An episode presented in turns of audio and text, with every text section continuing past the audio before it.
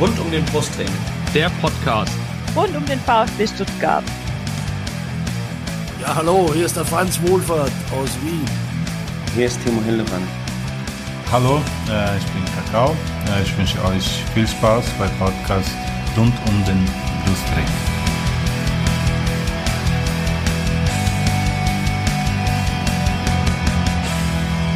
Herzlich willkommen zum Podcast rund um den Brustring. Mein Name ist Lennart und dies ist die 34. Sonderfolge dieses Podcasts.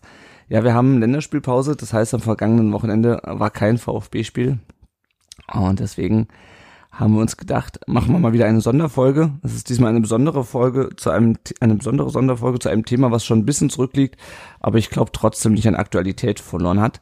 Es soll heute gehen um House of Stuttgart, deren äh, Zeitartikel oder die vierteilige Artikelserie in der Zeit, die äh, kurz vor der Mitgliederversammlung erschienen ist, geschrieben von ähm, Olli Fritsch, Marc Prost und Arne Storn.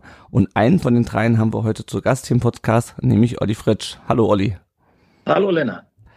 Den Olli hatten wir, wer sich erinnert, den hatten wir äh, schon in Folge 55 mal zu Gast. Damals haben wir über das Sportliche gesprochen. Das wird heute eher am Rande äh, passieren. Und ich habe noch einen zweiten Gast heute. Der war auch schon mal zu Gast bei uns im Podcast in Folge, ich glaube 89 war es. Ähm, er hat sich auch, ähm, wie ich ja auch auf dem auf dem Blog ausführlich äh, mit der Artikelserie befasst und äh, ist deswegen auch der perfekte Gesprächspartner zusammen mit dem Olli, um über dieses Thema zu reden. Herzlich willkommen im Podcast Steffen. Hi Lennart, danke für die Einladung und hi Olli. Hi Steffen. Genau, und den Steffen findet ihr natürlich unter Brodelei äh, auf Twitter äh, und sein Blog und sein Podcast heißen auch Brodelei. Gut. Ähm, genau, worum soll es in diesem Artikel gehen? Ähm, wir wollen, also der Olli hat zusammen mit seinen beiden Kollegen einen langen Artikel geschrieben. Ich habe einen langen Artikel, äh, einen langen Artikel darauf reagiert sozusagen. Äh, der Steffen auch. Ähm, und ähm, weil äh, das Internet äh, vollschreiben, ohne dass einem jemand zumindest virtuell gegenüber sitzt, ist das eine.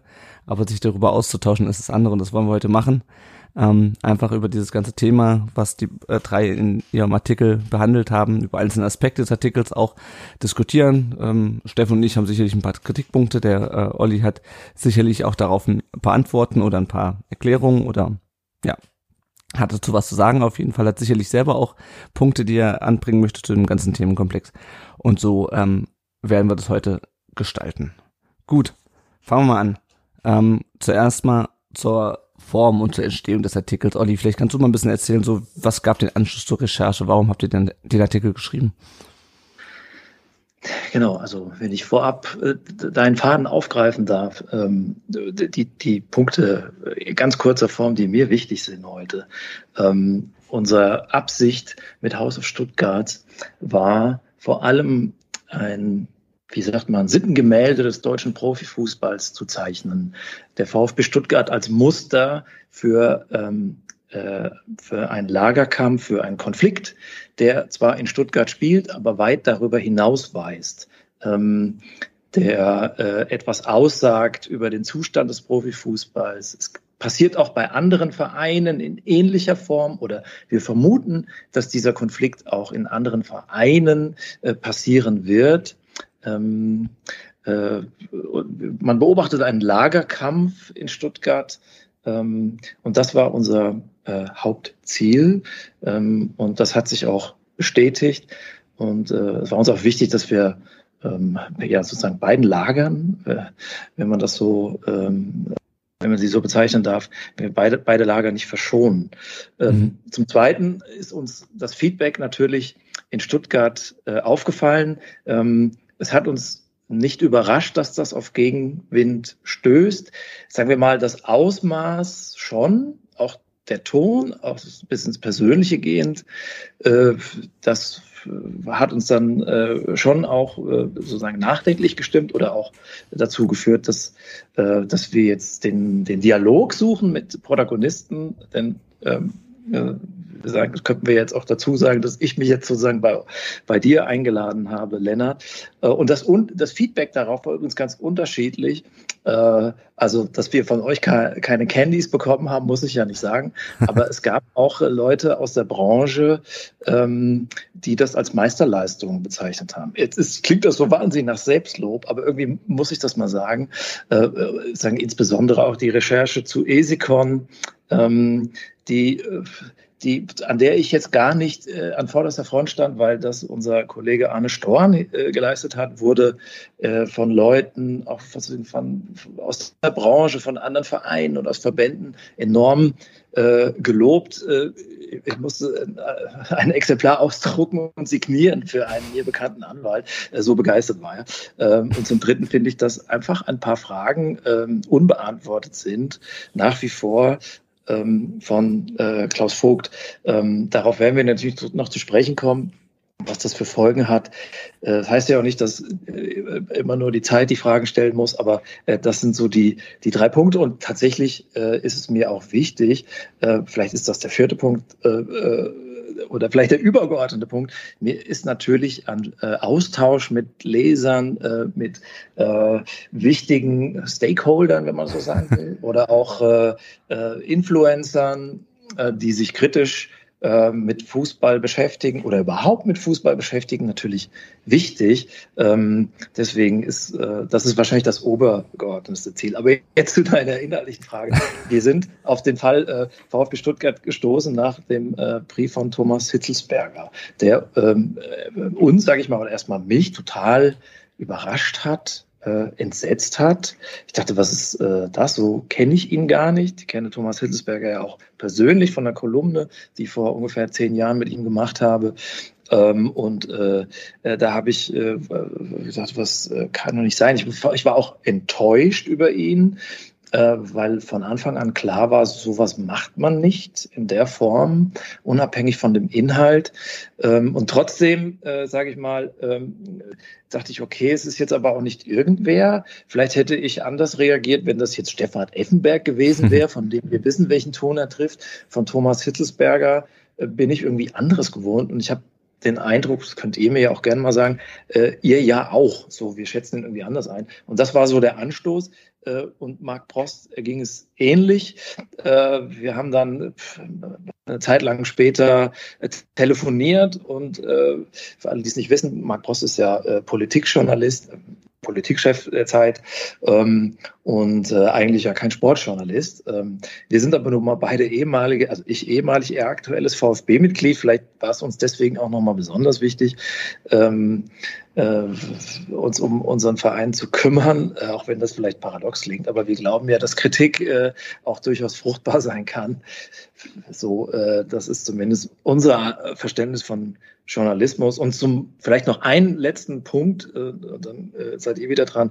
Ähm, ich kenne beide Protagonisten persönlich. Also Thomas Hitzelsberger habe ich schon ähm, genannt, äh, kenne ich von früher, sage ich mal. Hm. Äh, und Klaus Vogt äh, äh, habe ich mal interviewt zusammen mit André Bühler, als äh, der FC Playfair gegründet wurde. Und da dachte ich, äh, okay, ich dachte, die teilen auch eine gewisse wie soll ich sagen, einen gewissen Wertekanon äh, und dass das jetzt so knallt, äh, das ist ähm, das ist ungewöhnlich. Konflikte gibt es in vielen Vereinen, dass sie so offen ausgetragen werden, aber nicht. Und das war der Anstoß. Mhm. Ja, ich denke, Steffen, äh, da gebe ich mir direkt an dich weiter. Du warst sicherlich ähnlich überrascht wie die beiden von dem von dem Brief von Thomas Hilzesberg Anfang des diesen Jahres. Man kann kaum glauben, dass es alles dieses Jahr passiert ist, aber es ist so. Es ist echt krass, wie da die äh, Zeit irgendwie verflogen ist ähm, oder was in dieser kurzen Zeit alles passiert ist, äh, muss ich Olli recht geben. Das war für mich genauso und wahrscheinlich auch für den Großteil der ähm, Fangemeinschaft. Ähm, Thomas Hitzelsberger ist ja eigentlich ja, ein Typ der ruhigen Töne, äh, jemand, den ich als höchst vernünftig einschätze. Ich kenne ihn nicht persönlich, aber äh, der war für mich schon auch so in den letzten Jahren, wenn man das in meinem Alter noch haben kann, äh, fast so als wie ein kleines Idol, ja. Ähm, Vorreiterrolle in ganz vielen Dingen eingenommen und unserem VfB auch wieder ein sympathisches Gesicht gegeben, nachdem wir ja wirklich da äh, jahrelang Probleme hatten. Mhm. Ähm, umso enttäuschter war ich nach dem Brief, äh, natürlich auch schockiert und aber natürlich auch neugierig. Ne? Also was ist denn da jetzt dran äh, an diesen Vorwürfen?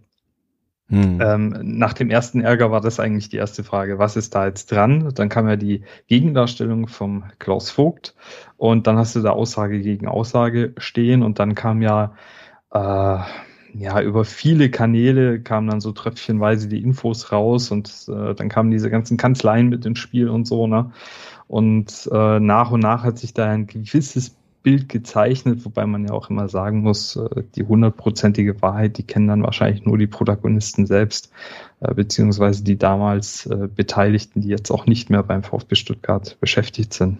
Hm, hm, ja, ja, ja, also geht, geht mir ähnlich, es war auf jeden Fall äh, ein ereignisreiches Jahr und ähm, ja, was mich dann an der an der ganzen Sache schon die ganze Zeit gestört hat, war also zum einen, was was du Olli gerade schon, äh, glaube ich, sagtest, dass er ähm, dass man einfach das von äh, Thomas Hitzelsberger nicht gewohnt ist und auch das, was du sagtest, Steffen, man fragt sich natürlich schon, was dran ist, weil man hatte, das hast du gerade gesagt, Olli, man hatte eigentlich von beiden das Gefühl, die liegen so auf einer Linie. Ich nehme mal an, du meinst jetzt Hitzelsberger und, und Vogt, ne? Ja, genau. Naja, genau.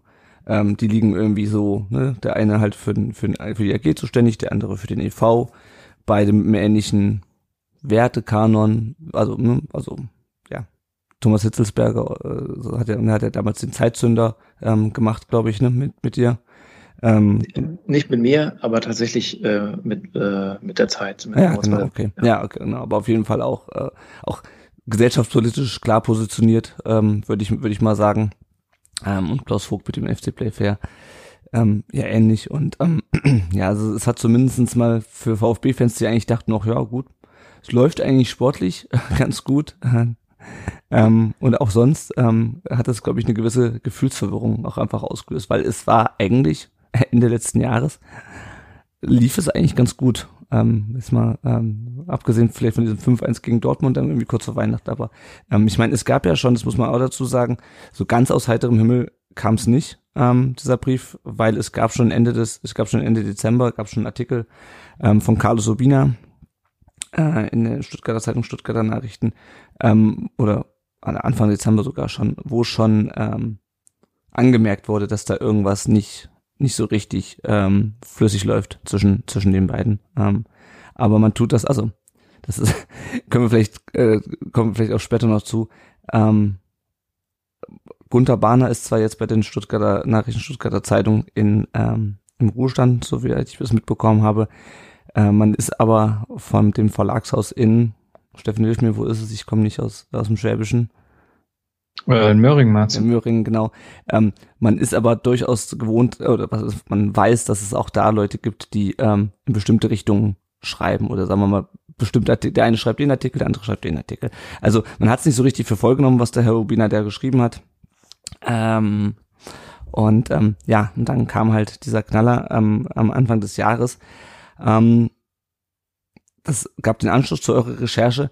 Wenn wir jetzt mal auf den Tag der Veröffentlichung kommen, das war der Freitag davor. Ähm, Olli, warum kam der am Freitag raus? Ganz blöd gefragt. Und nicht also schon eine Woche Story. vorher. unsere Story. Also ähm, die Kritik haben wir natürlich vernommen ähm, und uns darüber auch nochmal ausgetauscht äh, und äh, verstehen das auch. Also wir verstehen auch die Kritik. Äh, es gibt dafür aber auch ganz einfache Gründe. Ähm, im Prinzip waren wir mit der Recherche soweit durch bis, sagen wir mal, Anfang Juni, Mitte Juni, so. Mhm.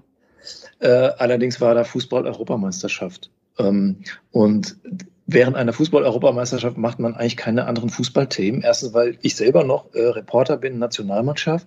Da war noch vielleicht möglich, äh, dass ich nach Wembley fliege äh, und da berichte und so. Ähm, außerdem ist da irgendwie die Seite so voll, äh, dass mir ja auch irgendwie mein Ressortleiter sagen würde, was denn jetzt? Das machen wir jetzt nicht, das machen wir später. Ja, das ist klar. Ähm, äh, so, das sind sozusagen ganz pragmatische Gründe. Ähm, wir haben dann ähm, äh, ich habe konfrontiert, also sprich, äh, Fragenkatalog rausgeschickt an mehrere Stellen, unter anderem natürlich auch an Klaus Vogt, Montag früh, Montag nach dem EM-Finale. Warum? Man macht das ja nicht am Wochenende, man macht es mhm. auch nicht am Freitag so, ähm, ähm, sondern man macht es sozusagen zu Geschäftszeiten. Mhm. Ähm, Herr Vogt hat mich dann noch um hat uns dann noch um Fristverlängerung äh, gebeten.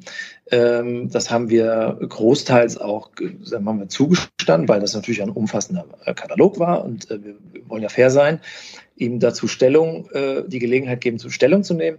Sprich, äh, 50 Stunden war dann letztlich äh, die Frist, die dann Mittwoch Mittag ablief. Das war dann der 14. Ursprünglich sollte wenn ich ganz so kurz reinkretschen darf. Bitte? Das war denn, äh, das war dann der 14. Juli, oder? Genau, genau. Mhm. Ähm, ähm, also man muss sich ja auch an Fristen halten, logischerweise. Äh, wir wollten ursprünglich, war mal der Plan, dass wir äh, Dienstag bis Freitag jeden Tag eine Folge bringen, mhm. so, ähm, um auch mehr Raum äh, zur Diskussion zu geben. Äh, dann kam noch was hinzu, nämlich die Flut im Ahrtal. Die hat äh, für uns, also sozusagen, äh, also wenn man weiß, wie eine, wie eine Online-News-Seite funktioniert, äh, äh, dann versteht man, was ich, worauf ich hinaus will. Wir hatten einfach keinen Platz auf, auf den prominenten Plätzen für diese wichtige, aus unserer Sicht wichtige und auch lange Recherche. Hm. Deswegen haben wir uns dann darauf verständigt, auch in Absprache mit der Chefredaktion, mit der Chef vom Dienst, dass wir es am Freitag bringen. Eigentlich ist sowas ja auch ein Aufmacher, ja, also Platz eins auf äh, Zeit Online. Wir waren jetzt ein bisschen auf den unteren Plätzen, weil immer noch die tragische Situation im Ahrtal mhm. äh, damals die Diskussion in Deutschland äh, äh, dominiert hat. Äh, so kommt das manchmal zustande. Da steckt kein großer Plan dahinter, sondern das sind dann so redaktionelle Entscheidungen. Ich verstehe aber, wenn das vielleicht so irgendwie auf den letzten Drücker äh, äh, wirkt. Und vielleicht würden wir jetzt heute sagen, na, man hätte es vielleicht auch doch schon während der Europameisterschaft machen können, vielleicht in der letzten Woche oder so. Die Deutschen waren auch ausgeschieden und so. Also das, die Kritik lassen wir jetzt, also sozusagen, der stellen wir uns und es ist auch okay. Aber klar ist natürlich auch, man macht es vor der Mitgliederversammlung und nicht danach. Äh, sozusagen Journalismus schreibt immer auch auf Anlässe hin. Und die Kritik wäre wahrscheinlich auch nicht anders ausgefallen, äh, wenn wir es jetzt am Mittwoch statt Freitag, also am 14. statt dem 16. Äh, veröffentlicht hätten. Ja, naja. Ja, also ich meine, das ist klar, dass man Sachen, die auf der, The also klar, man, es macht wenig Sinn, dieses Thema zu beschreiben, wenn Klaus Vogt schon gewählt ist oder eben nicht, ähm, dann, also dann ist das Thema hinfällig. Also dann kann man schreiben, okay, Vogtland ist abgesagt, falls er nicht gewählt worden wäre.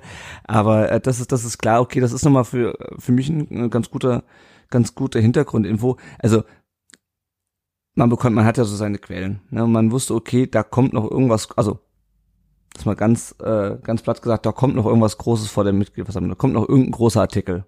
Und ich sage das immer so aus meiner Warte. ich habe gedacht, okay, da wird die Bildzeitung noch was schreiben.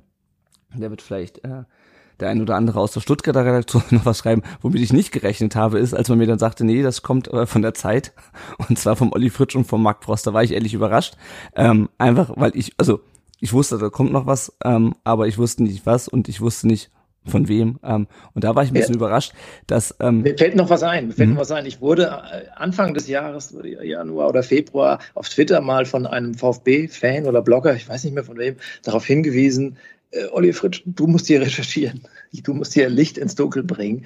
Äh, äh, sozusagen, das war auch noch ein, äh, ein Anlass, der mir jetzt sozusagen gerade äh, noch einfällt. Mhm, mh, mh.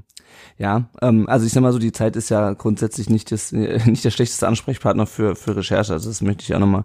Ich habe auch äh, ja viel Kritik auch auf Twitter, auch auf meinem Blog an, an, an euch geübt. Ähm, aber ähm, das war und ähm, dann möchte ich auch gleich noch mit den Steffen ähm, zu Wort kommen lassen, also wie, wie der so auf die ähm, auf den Artikel reagiert hat. Bei mir war es vor allem Überraschung und ähm, gut, ich wusste nicht, was kommt und dachte, dachte okay, warum die beiden jetzt? Aber äh, Steffen, vielleicht sagst du erstmal, wie ähm, wie war so deine Reaktion auf den auf den auf die Ankündigung? Es kam ja dieser Teaser am Donnerstag, ähm, glaube ich, Donnerstag, mhm. Don Donnerstagnachmittag. Ähm, da haben wir uns auch schon bei Facebook drüber ausgetauscht, Olli, der war natürlich sehr ähm, Reiserisch, weiß ich nicht. Auf jeden Fall, er hat, er hat halt geteasert, ne? Das hast du ja auch gut geschrieben in dem äh, Artikel. Aber Steffen, ich lasse dich jetzt erstmal zu Wort kommen. Also die äh, Stimmen, die du gerade angesprochen hast, dass da noch irgendwas kommt, die habe ich natürlich auch vernommen. Ähm, wobei man auch da immer gucken muss, wenn man von mehreren Leuten äh, gesagt bekommt, uh, da könnte noch was kommen in die Richtung, äh, bin ich da auch immer vorsichtig, weil ich gehe mal davon aus, dass wenn Leute mir Infos zutragen, dass die eventuell auch irgendein Interesse damit verfolgen. Ja. Weil warum sollte man mir Dödel irgendwie einfach sowas erzählen. Ne? Ähm, so, deshalb dachte ich mir, okay, vielleicht kommt da irgendwas, aber trotzdem musst du natürlich gucken, auch da wieder, was ist da dran. Ähm, ich finde das gar nicht verwerflich, dass der Artikel so kurz vorher erschien. Äh, insofern, dass es äh, natürlich äh, mehr Abrufe bringt. Und das ist eine, eine völlig nachvollziehbare, ähm, äh, ein völlig nachvollziehbarer Prozess, dass man Artikel dann veröffentlicht, wenn das Interesse am größten ist. Ja. Äh, klar, dass, dass es von der Zeit kommt, hätte ich insofern nicht mitgerechnet, weil es jetzt kein, keine, keine Zeitung ist oder kein Online-Magazin, das sich äh, in einem großen Ausmaß mit dem VfB Stuttgart regelmäßig beschäftigt oder so. Ähm, und man denkt ja auch nicht, dass äh, jetzt eine der, der größten äh, Zeitungen Deutschlands sich mit unserem Klepperles-Verein da äh, irgendwie beschäftigt. Ja. Äh, ich glaube, ähm, was, äh, was Olli nachvollziehen können wird. Und ich denke, was generell nachvollziehbar ist, ist, dass natürlich eine gewisse äh, Emotionalität dann erstmal in der Diskussion war, weil der Artikel donnerstags angeteasert wurde, natürlich auch mit einer, äh, auch da schon mit einem gewissen, da wurde ja schon eine gewisse Atmosphäre geschaffen in den Teasern, ne? da kommt jetzt was und es ist alles sehr dubios und so. Äh, alles anders, und, als man dachte bisher. Genau, genau, genau. Und ähm, äh, wie so ein Thriller eigentlich, ne, wurde das so ein bisschen aufgemacht. Und da war dann schon, haben bei vielen schon die Alarmglocken geschrillt. Und ich habe dann, glaube ich, auch erstmal einen relativ emotionalen Kommentar dazu geschrieben. Und äh, Freitag kam dann der Artikel. Und ich glaube, dass da die Leute erstmal in so einer Situation, wie man als äh, VfB-Anhänger war, dass man da erstmal sehr emotional reagiert, ist, äh, ist erwartbar, vielleicht auch im Teil gewollt. Äh, aber so habe ich es auch wahrgenommen. Also erstmal mhm. emotional, aber dann war es bei mir halt auch, als ich es gelesen habe, war ich überrascht. Und ich muss jetzt äh, kurz eine Sache noch zuvor sagen, ähm, was wir vorhin nicht erwähnt haben. Vor diesen offenen Briefen gab es ja schon äh, diese Veröffentlichung des Datenskandals. Das heißt, äh, auch da war schon mächtig Aufruhr im Verein. Mhm, stimmt, ja. Äh, also war nicht, also sportlich war alles super, aber im, im Verein ja. selbst, da ging es schon drunter und drüber, ne? Das stimmt, das stimmt. Aber man hatte natürlich, ähm, also man hatte diese Beauftragung, man dachte, okay, das geht jetzt halt seinen Gang. Hm, okay, es sind schon vier Monate vergangen, so langsam könnten die mal, aber grundsätzlich war es jetzt, also verglichen mit dem, was nach Neujahr los war, äh, war es im Dezember eigentlich noch verhältnismäßig ruhig. Ähm, ja. Genau, und äh, wenn ich, wenn ich nur eine Sache kurz vielleicht an Olli direkt richten darf. Also ich, ich, ich habe mir viele Gedanken jetzt über die Artikelserie gemacht und auch über meinen Blogbeitrag dazu. Und auch was du jetzt vorhin gesagt hast, äh, was eigentlich die Motivation des Artikels war, ne? also dieses, ähm, äh, dieses zur Schaustellen von der Entwicklung im Fußball, äh, wie da zwei Welten aufeinanderprallen. Ich habe mir jetzt in den letzten Wochen immer öfter die Frage gestellt, war diese Artikelserie überhaupt für Leute wie dich und mich, Lennart, also für Leute, mhm. die sich extrem mit diesem Thema auseinandergesetzt haben, weil dann sitzt du halt davor und denkst dir, ja gut, aber da steht ja jetzt gar nicht so viel Neues drin. Für jemand, der da natürlich nicht drin ist, der sitzt davor und denkt sich, what the fuck, was geht denn da ab? Ähm, und vielleicht, äh, das ist mir noch nicht so gekommen, vielleicht bin ich dadurch auch mit einem, mit einem etwas äh, zu kritischen Blick da angegangen? Ich weiß es nicht. Schwierig zu sagen. Ich weiß nicht, Olli, was, was, ja, äh, wer war denn da die Zielgruppe so? Ja, das ist natürlich ein, ein Dauerthema für Journalisten. Äh, für wen schreiben wir eigentlich? Natürlich mhm. schreiben wir für mindestens eine Million Leser, auch wenn wir die ja nie erreichen, fast nie. Ähm, aber man muss immer gucken, in welchem Medium wird es veröffentlicht. Äh, das war ja nicht Zeit, sondern tatsächlich Zeit online. Das war ja auch ein riesiger Textumfang. Äh, hätte man ja kaum drucken können in einer Wochenausgabe. Äh, und wir schreiben natürlich nicht sozusagen ausschließlich für Stuttgart und VfB-Fan, sondern unsere Leser sozusagen sind teilweise gar nicht mal Fußballfans, sondern wir sind General Interest äh, ähm, Magazin, Online-Magazin. Ähm, äh, wir haben eine relativ junge Leserschaft, äh, weiblich, divers, äh, ähm, interessiert an gesellschaftspolitischen Themen, an aktuellen Debatten. Ähm, ähm, aber klar ist, wir wollen für alle schreiben. Ne? Aber die, man muss immer irgendwie Kompromisse eingehen als Journalist. Äh, sozusagen, äh, schreibt man jetzt zu speziell, also schreibe ich jetzt für die VfB-Blase, dann äh, ähm, vergesse ich äh, den Rest meiner Leserschaft und eigentlich auch meinen Auftrag. Und, und mein Chef, äh, mein Chefredakteur, der auch ein bisschen damit kokettiert, dass er von Fußball nichts versteht, äh, äh, reagiert dann entsprechend. Oder schreibe ich für ähm, schreibe ich für die Allgemeinheit und nehme dann in Kauf, dass der Experte sagt, ach, das wusste ich doch schon oder ja, das hätte er jetzt hier abkürzen können. Äh, so und, und mit dieser, mit diesen Fragen ähm, muss man sich ständig auseinandersetzen und natürlich gerade bei so einer Geschichte, über die auch schon so viel publiziert wurde, ja, äh, in, in, in den Stuttgarter, in der Stuttgarter Presse, in der Bildzeitung, vor allen Dingen natürlich auch im Spiegel.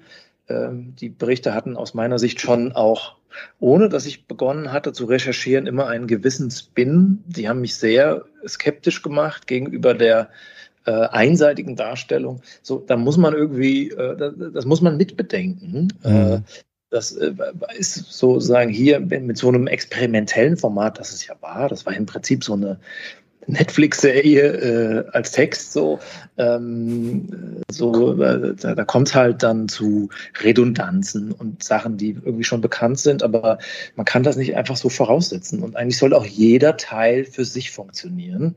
Äh, zumal das ja der ursprüngliche Plan war, jeden Tag kommt ein, ein Teil und wer sich jetzt nur für Esekon interessiert beispielsweise, das gibt's ja, also ist ja durchaus ein interessanter Player in der Fußballbranche, mhm. der soll jetzt trotzdem das kommen das verstehen, ohne Teil 2 oder Teil 1 und 3 auch gelesen zu haben. Ne? Das ist der Anspruch, äh, dass, dass das hier und da dann irgendwie zu Irritationen oder vielleicht irgendwie zu, sagen wir mal, das haben wir jetzt schon gelesen, so, das hätte man auch ein bisschen kürzer machen können. Das, das stimmt, das stimmt total.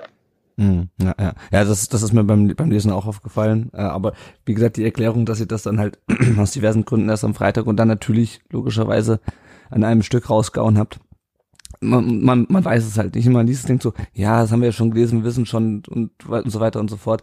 Ähm, bevor wir noch ähm, zum einen, bevor wir gleich auf den Inhalt kommen und vorher noch ein Thema, was die, was die Form angeht, ansprechen, ganz kurz dieser Titel. Ähm, Wer hat sich denn den ausgedacht? Das tut mir leid. Also, das ist eine total unsachliche Frage, aber ich finde, ja, die, äh, die, Überschrift finde ich, Inhalt, es ergibt einfach für mich inhaltlich überhaupt keinen Sinn, warum man da Haus auf Stuttgart draus macht. Also ich äh, verstehe den Bezug, aber der, der Übertrag ergibt für ein, mich keinen Sinn. Also sozusagen ein Ränkespiel, ein Ränkespiel, ein politisches Spiel. Äh, man, äh, man, äh, man versucht dem Gegner äh, eins auszuwischen, man schmiedet Koalitionen und die äh, verändern sich aber im Laufe der Zeit. Ich meine, natürlich hatte das auch so einen Sinn, dass man die Sache auch ein bisschen, äh, wie soll ich sagen, äh, so leicht in den Kolportageton treibt. Weil letztlich soll Journalismus ja nicht nur aufklären, informieren, sondern auch ein bisschen unterhalten. Ja, ja. Und, finde, die Sache hat das getragen und vielleicht fühlt sich ja der ein oder andere sogar als Frank Underwood äh, geschmeichelt, ja. Äh, und gerade mit diesen Illustrationen, finde ich, kann man ja schon sogar fast äh, sagen, das ist so eine gewisse, gewisse Überhöhung sogar. Ja, ja. Ähm, die, die, äh, die, die, dem, dem Ganzen noch ein bisschen mehr äh, PS gibt. Aber natürlich ist es ein experimentelles Format, keine Frage. Mir ging es also weniger um, das, um, um den Bezug, mir ging es einfach um sprachliche warum nicht Stuttgart statt Stuttgart, also House of Stuttgart, so. also es gibt nur ein Stuttgart und das ergibt irgendwie in Bezug auf House of Cards, also das, die, der Titel der Netflix-Serie so. hat ja nur auch ein, also hat ja nur auch eine Bedeutung, ne? Ein Kartenhaus, was halt gleich zusammenbricht, äh, wenn, ne, und so, und ich habe so gedacht so, was, so, wollt, ihr mit dem, was, wollt ihr was wollt ihr jetzt mit dem Titel sagen? Warum Haus auf Stuttgart? Es gibt nur eins. Aber so. ich. Nee, ja. jetzt verstehe ich das Missverständnis. Verdammt, du hast recht. Das hätte eigentlich das S weggemusst. Aber es sollte natürlich, also wir hatten auch erst mit C äh, experimentiert. Ja. So, dann haben wir es aber auch mal zwischendurch verworfen, weil wir gesagt, ach, diese, dieses Spiel mit Filmtiteln, das ist auch irgendwie durch. Und dann fiel uns aber auch nichts Besseres ein und irgendwie trifft's das am besten. Und Stuttgart, ich meine, das, äh, das, äh, wenn man so ein bisschen Englisch, äh, amerikanisch ausspricht, dann gibt's natürlich auch vom Sound nochmal eine ganz andere Parallele. äh, ich weiß nicht, vielleicht fällt das Schwaben ein bisschen schwieriger, aber äh, gut, keine Witze über Dialekt. Ja, nee, ist, ähm, ist auch nur ein, ein Randthema. Ähm, aber ähm, Steffen, du hast in deinem Artikel oder in deinem Blogartikel am Anfang ein Thema angesprochen, was dich sehr gestört hat, nämlich äh, die einleitenden Worte. Ähm, Thema, Thema Framing. Vielleicht kannst du es nochmal ganz kurz ähm, ausführen, was du damit meinst. Und ähm, ja, vielleicht kann Olli dann auch mal kurz was zu, zu sagen, ähm, warum sie das, dieses stilistische Mittel äh, am Anfang gewählt haben. Ähm, ja, der, der, also die Artikelserie fängt erstmal damit an, dass man auf die Person Klaus Vogt eingeht und da erstmal relativ blumig umschreibt, wo er wohnt, wie er wohnt. Äh, und ähm, um, um jetzt diesen Bezug aufs Framing da ein bisschen aufzuklären, ähm, meiner Meinung nach wurde versucht, äh, da am Anfang schon eine gewisse, einen gewissen Rahmen für dieses Narrativ, was man in, in dem Artikel durchgehend äh, doch äh, entdecken konnte, äh, direkt aufzumachen. Ähm, man hat, äh, wie gesagt, hier äh, erstmal Waldenbuch bisschen beschrieben, ähm, also Sachen, die eigentlich für, also als Informationszweck nicht sonderlich, äh, ich weiß nicht, also wichtig sind.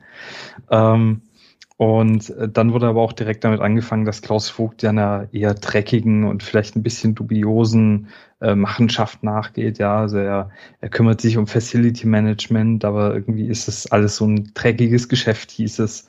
Äh, und das, äh, dann wurde weiter gesprochen, dass er jetzt diesen FC Play Fair äh, gegründet hat äh, auch nicht, ich glaube, es stand auch drin, nicht ohne Grund oder nicht, nicht zufällig oder so.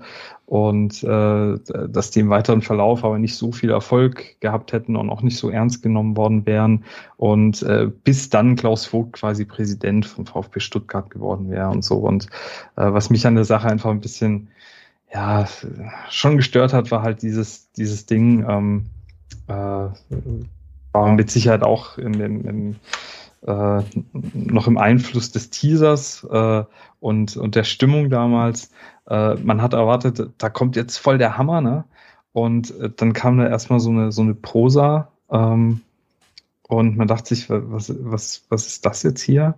Und dann hat man aber gemerkt, wie sich dieses, dieser Rahmen der Erzählung eben durch die komplette Artikelserie so ein bisschen durchträgt. Also FC Play Fair, das ist so eine bisschen so eine Ansammlung von Wichtigtouren und ähm, äh, der, der Klaus Vogt, der ist quasi der, der, ich glaube, stand auch drin, der, der Robin Hood oder sowas. Äh, also das, das ist der Typ in Strumpfhosen, der den äh, wichtigen oder der, der den großen Kampf gegen, gegen das Kapital führt oder so. Äh, genau, und das habe ich ähm, dann auch in meinem Blogpost erstmal halt auch versucht zu erklären, äh, dass, also was meiner Meinung nach dann auch hinter diesen Beschreibungen erstmal stand. Ja, ähm, äh, habe ich natürlich gelesen und äh, ja, ich würde sagen, äh, ich würde sagen, danke für die äh, darauf, danke dafür, dass du dich darauf einlässt. Also vielleicht, vielleicht ein paar Punkte. Äh, und, und eine Sache muss ich, muss ich mal ein bisschen klarstellen. Mit dem, mit dem Drecksgeschäft, das steht ja nicht, wir haben ja nicht gesagt, dass er das Drecksgeschäft macht, sondern man, man sagt in Schwaben, dass es ein Drecksgeschäft ist. So. Es spielt ja dann später im Laufe der Geschichte eine Rolle, dass man ja auch innerhalb des Vereins ja, äh, gegen Klaus Vogt Vorbehalte hatte, äh, großteils, die vielleicht auch damit zu tun hatten von seiner, mit seiner Herkunft, weil der VfB Stuttgart ist dominiert von Daimler, von Kercher, von riesigen Unternehmen und die blicken ein bisschen äh, äh darauf herab. Ja, so, also wir haben sozusagen die, eigentlich die Perspektive damit einnehmen wollen. Ob das jetzt tatsächlich so gelungen ist oder vielleicht führt es ob das jetzt dann auch am Anfang so ein Missverständnis war, dass wir das sozusagen so übernehmen, äh, ja, das, äh, das nehme ich mal zur Kenntnis. Und das will ich auch, diesen Leseeindruck will ich auch niemandem nehmen, dass wir jetzt ähm, sozusagen äh, uns seinem Haus genähert haben, wie das Reporter nun mal machen, hat auch damit zu tun, dass Klaus Vogt selbst schon über sein Haus gesprochen hat. Äh, sonst hätten wir das vielleicht gar nicht gemacht, vielleicht sogar gar nicht machen dürfen, äh, weil das ja dann vielleicht auch die Privatsphäre verletzt. Aber er hat sich da so einen Schrein gebaut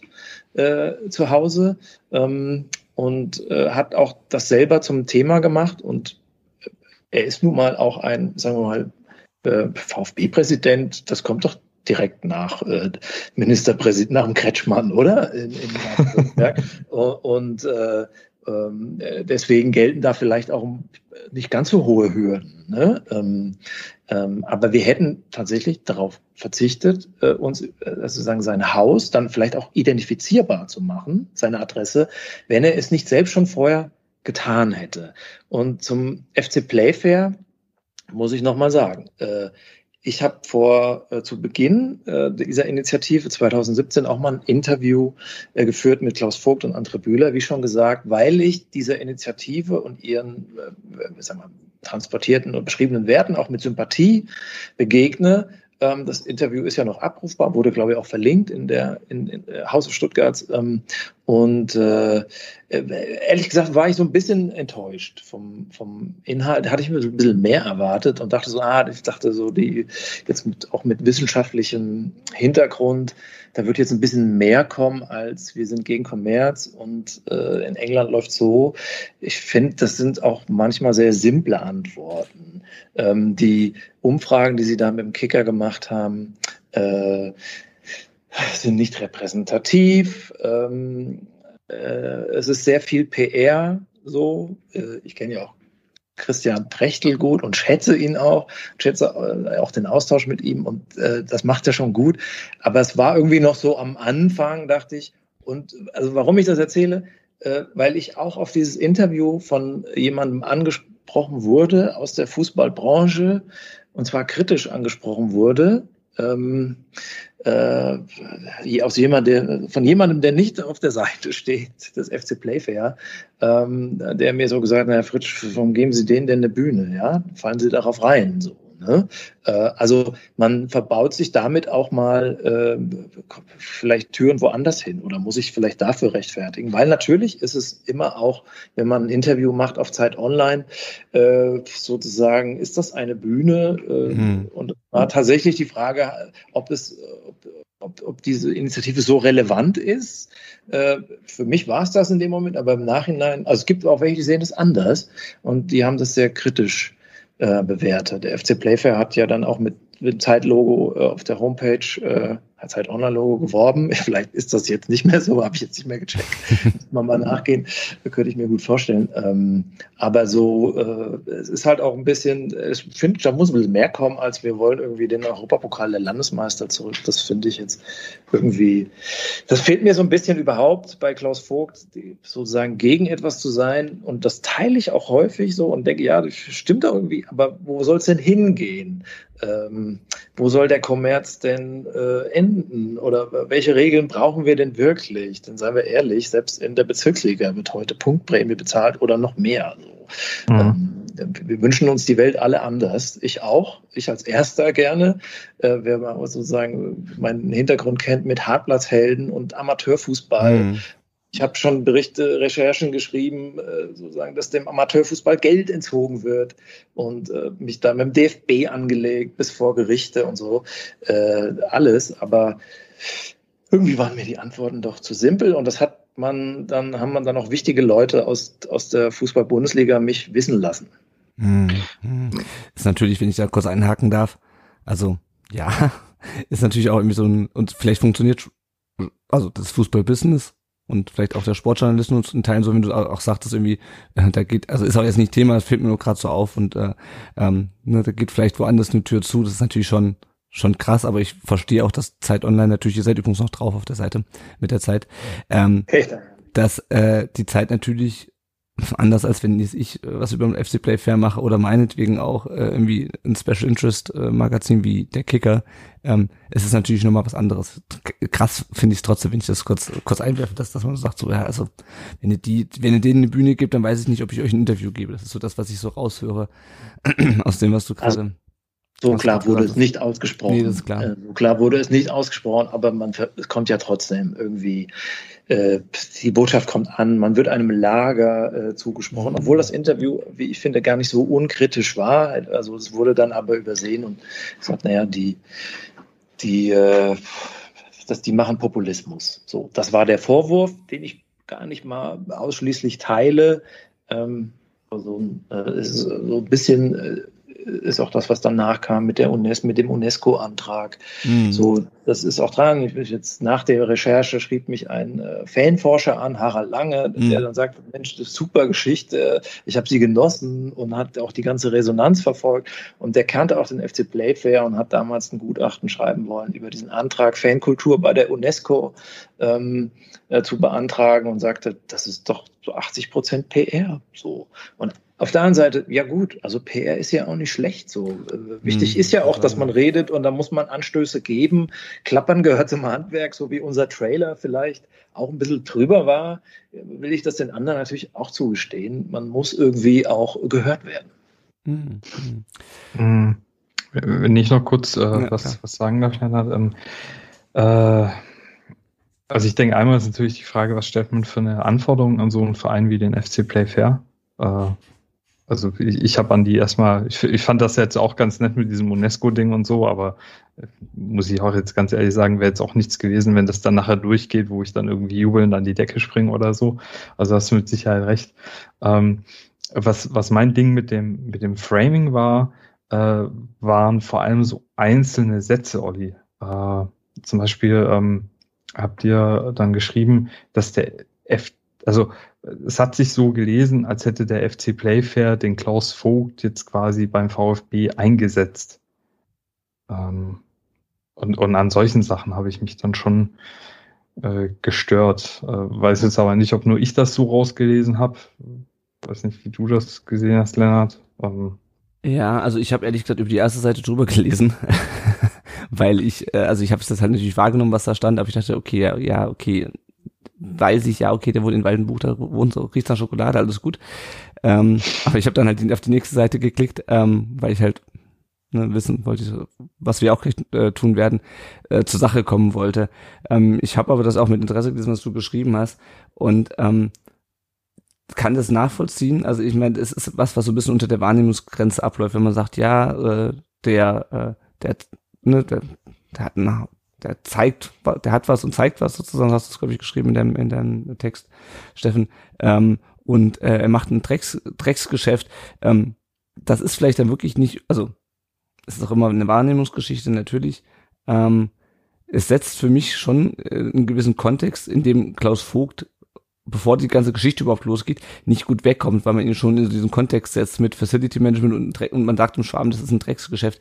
Ähm, ich kann aber auch Ollis äh, Erklärung nachvollziehen, dass er sagt, ja, so hat so hat man wahrscheinlich beim bei Daimler, beim Kercher, wobei das ja auch die die auch Dreck wegmachen, ähm, oder beim ähm, ähm, äh, na, beim Wirt oder so, dass man halt jemanden, der von so einem keine Ahnung, was äh, was die sind, Mittelständler, kleiner Mittelständler kommt, äh, bisschen drauf runterschaut. Das ist anders als der ehemalige ähm, Adidas-Manager äh, Wahler und ähm, Also als Maschinenbauer, der Herr hätte- Mäuser. der, als, der, genau, Maschinenbauer, als Maschinenbauer hätte er es leichter gehabt in Stuttgart. Äh, ja. Ähm, ja, ich verstehe es. Ich meine, wir haben das, der Ton zieht sich natürlich auch durch die ganze Story. Also über Hittelsberger steht äh, zum Beispiel der Anfänger und da steht auch Marionette und äh, Port ist der kleine Diktator. Also, also es hat natürlich auch ein bisschen der, der Sound äh, der, Mhm. der Story. Und ich gebe jetzt sagen, das ist natürlich auch immer Geschmackssache. So, äh, ähm, äh, wer jetzt aber so sagen, mein, also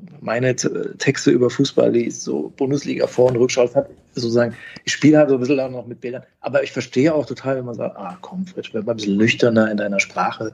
Das ist auch völlig, das ist auch völlig äh, okay. Und das mit dem sagen, den, ich habe das auch gelesen, dass das, ähm, das mit dem Schokoladenduft und so, das war ja, ist ja eigentlich nur, man nimmt den Leser mit irgendwo hin. So, ne? Mhm. Das sind halt Reportagen.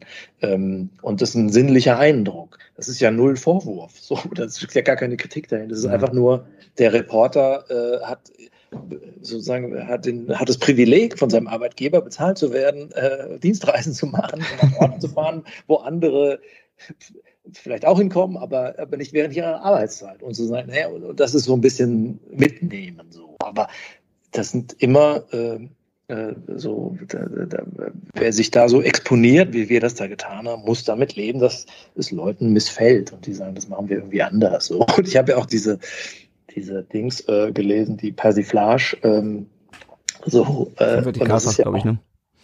Bitte? Vom Vertikalpass war die, glaube ich, ne? Ja, ja, genau, genau. Äh, das äh, ist ja auch, äh, fand ich ja auch putzig und ulkig. Ich war war nur etwas irritiert, dass man uns in Hamburg vermutet, weil niemand von uns lebt oder arbeitet in Hamburg. Äh, aber das macht Aber der Verlag sitzt, in- sitzt in Hamburg habe der Verlag sitzt in Stuttgart. Was der Zeitverlag? Holzbrink. Ich habe doch extra, Olli, ich habe doch extra, ich habe meinen Artikel angefangen und gedacht, hm, sitzen die wirklich in Hamburg? Da habe ich extra noch recherchiert, wo, wo Zeit Online in Hamburg sitzt, nämlich in der, ach keine Ahnung, ich weiß nicht mehr, was ich geschrieben habe. Ähm, okay, gut, wie auch immer, ist auch, wir schweifen ein bisschen vom Thema ab. Ähm, ich würde sagen, wir fangen jetzt mal an, ähm, über das Inhaltliche zu reden. Wir haben uns jetzt, also äh, wer jetzt erwartet, dass wir jetzt wirklich jeden Satz vom Olli und seinen beiden Kollegen äh, durchkauen, den muss ich leider enttäuschen. Dafür fehlt uns die Zeit. Ähm, wir haben jetzt schon eine Dreiviertelstunde über ähm, äh, über die Entstehung des Artikels, über die Form des Artikels gesprochen. Jetzt wollen wir über Inhalte sprechen. Ähm, ich habe mir so ein paar Themen rausgegriffen, ähm, die, glaube ich, auch eure Hauptkritikpunkte oder eure Haupterkenntnisse ähm, zum, zu Klaus Vogt waren. Ähm, und ähm, wollte so ein bisschen unter, kann mich das Steffen auch sicherlich ergänzen, ähm, wollte noch so mal so einfach Nachfragen stellen, weil ihr habt ja schließlich die Recherche gemacht, Olli, ähm, und teilweise auch einfach nochmal meine Sicht darlegen. Also das erste Thema war dieses, Klaus Vogt hat nachträglich Änderungen am Protokoll ähm, gemacht nach, nach einer, nach einer ähm, Präsidiumssitzung. Ähm, vielleicht kannst du mal kurz sagen, Olli, worum es äh, worum bei, dem, bei dem Thema ging, was er da nachträglich ähm, eingefügt hat. Also dass, dass er das gemacht hat, hat er auch hinterher nochmal, äh, ich weiß nicht, ob es nicht bei euch im Artikel, aber woanders dann als Reaktion darauf, ähm, hat er das ja nochmal gesagt. Vielleicht kannst du mal kurz sagen, worum es da ging. Ähm, es, äh, er hat es eingeräumt, ne? Zum, zumindest genau. äh, Version ein bisschen anders, aber äh, äh, er hat es eingeräumt. Es ging um seinen Wirtschaftsexpertenrat, äh, äh, mhm. ähm, ähm, der über den nicht an diesem Tag äh, abgestimmt wurde, der nicht beschlossen wurde, der dann aber nachträglich äh, eingefügt wurde. Ähm, es gibt unterschiedliche Darstellungen äh, mit welcher ähm, Einvernehmlichkeit so. Ähm, das steht auch bei uns in der Recherche, sondern es gibt unterschiedliche Versionen. Klaus Vogt hat sich ja dann auch in der Stuttgarter Zeitung am Tag danach nochmal dazu geäußert. Ähm, dennoch bleibt es aber äh, die Frage, warum muss man einen ähm, äh, ein Protokoll im Nachhinein, sagt man, verfälschen oder manipuli manipulieren oder verändern. Ne? Also die, die, äh, die, also dass das passiert ist, äh, ist unstrittig. Die Frage ist jetzt so, wie, wie schlimm ist das? Oder, oder sozusagen mit welcher, ähm, ja, was ist der Grad des Verstoßes? Ich finde, es ist keine Lappalie. Aber ich meine, Lennart, du bist ja auch in der, ähm, sozusagen in einem Unternehmen tätig als hm. Pressesprecher, wenn ich richtig mhm. informiert bin, oder, oder Kommunikation. Ja. Also wie, wie, siehst du das sozusagen, während da was passiert? Sozusagen, was ist das für ein Verstoß? Was passiert mit jemandem oder was sagt man jemandem? Was muss jemand anhören? Der Geschäftsführer, der irgendwie ein Protokoll verändert ähm, im Nachhinein. Mhm. Also wenn ich, oder? Mhm. Ähm, genau, es ging um diesen, um diesen, um, um diesen, ähm, wie ist denn, Expertenrat, wie auch immer die Frage ist ja, also für mich ist die Frage, okay, wurde, wurde darüber gesprochen, es ging darum auch über die Einrichtung dieses Rats irgendwie abzustimmen, glaube ich. Und das war jetzt nicht nur irgendwie eine, was zur Kenntnisnahme, sondern es war schon eine Abstimmung. Ähm, mhm. Ja. Ähm, und ähm, also ich, ich frage mich, also ich frage mich da ganz, also ganz neutral, warum er das nachträglich hat hinzufügen lassen, weil ähm, es zur Sprache gekommen ist, aber nicht protokolliert wurde, oder weil er gerne hätte, gehabt hätte, dass es zur Sprache und abgestimmt wurde, ähm, ähm, aber es nicht wurde und erst nachträglich eingefügt hat.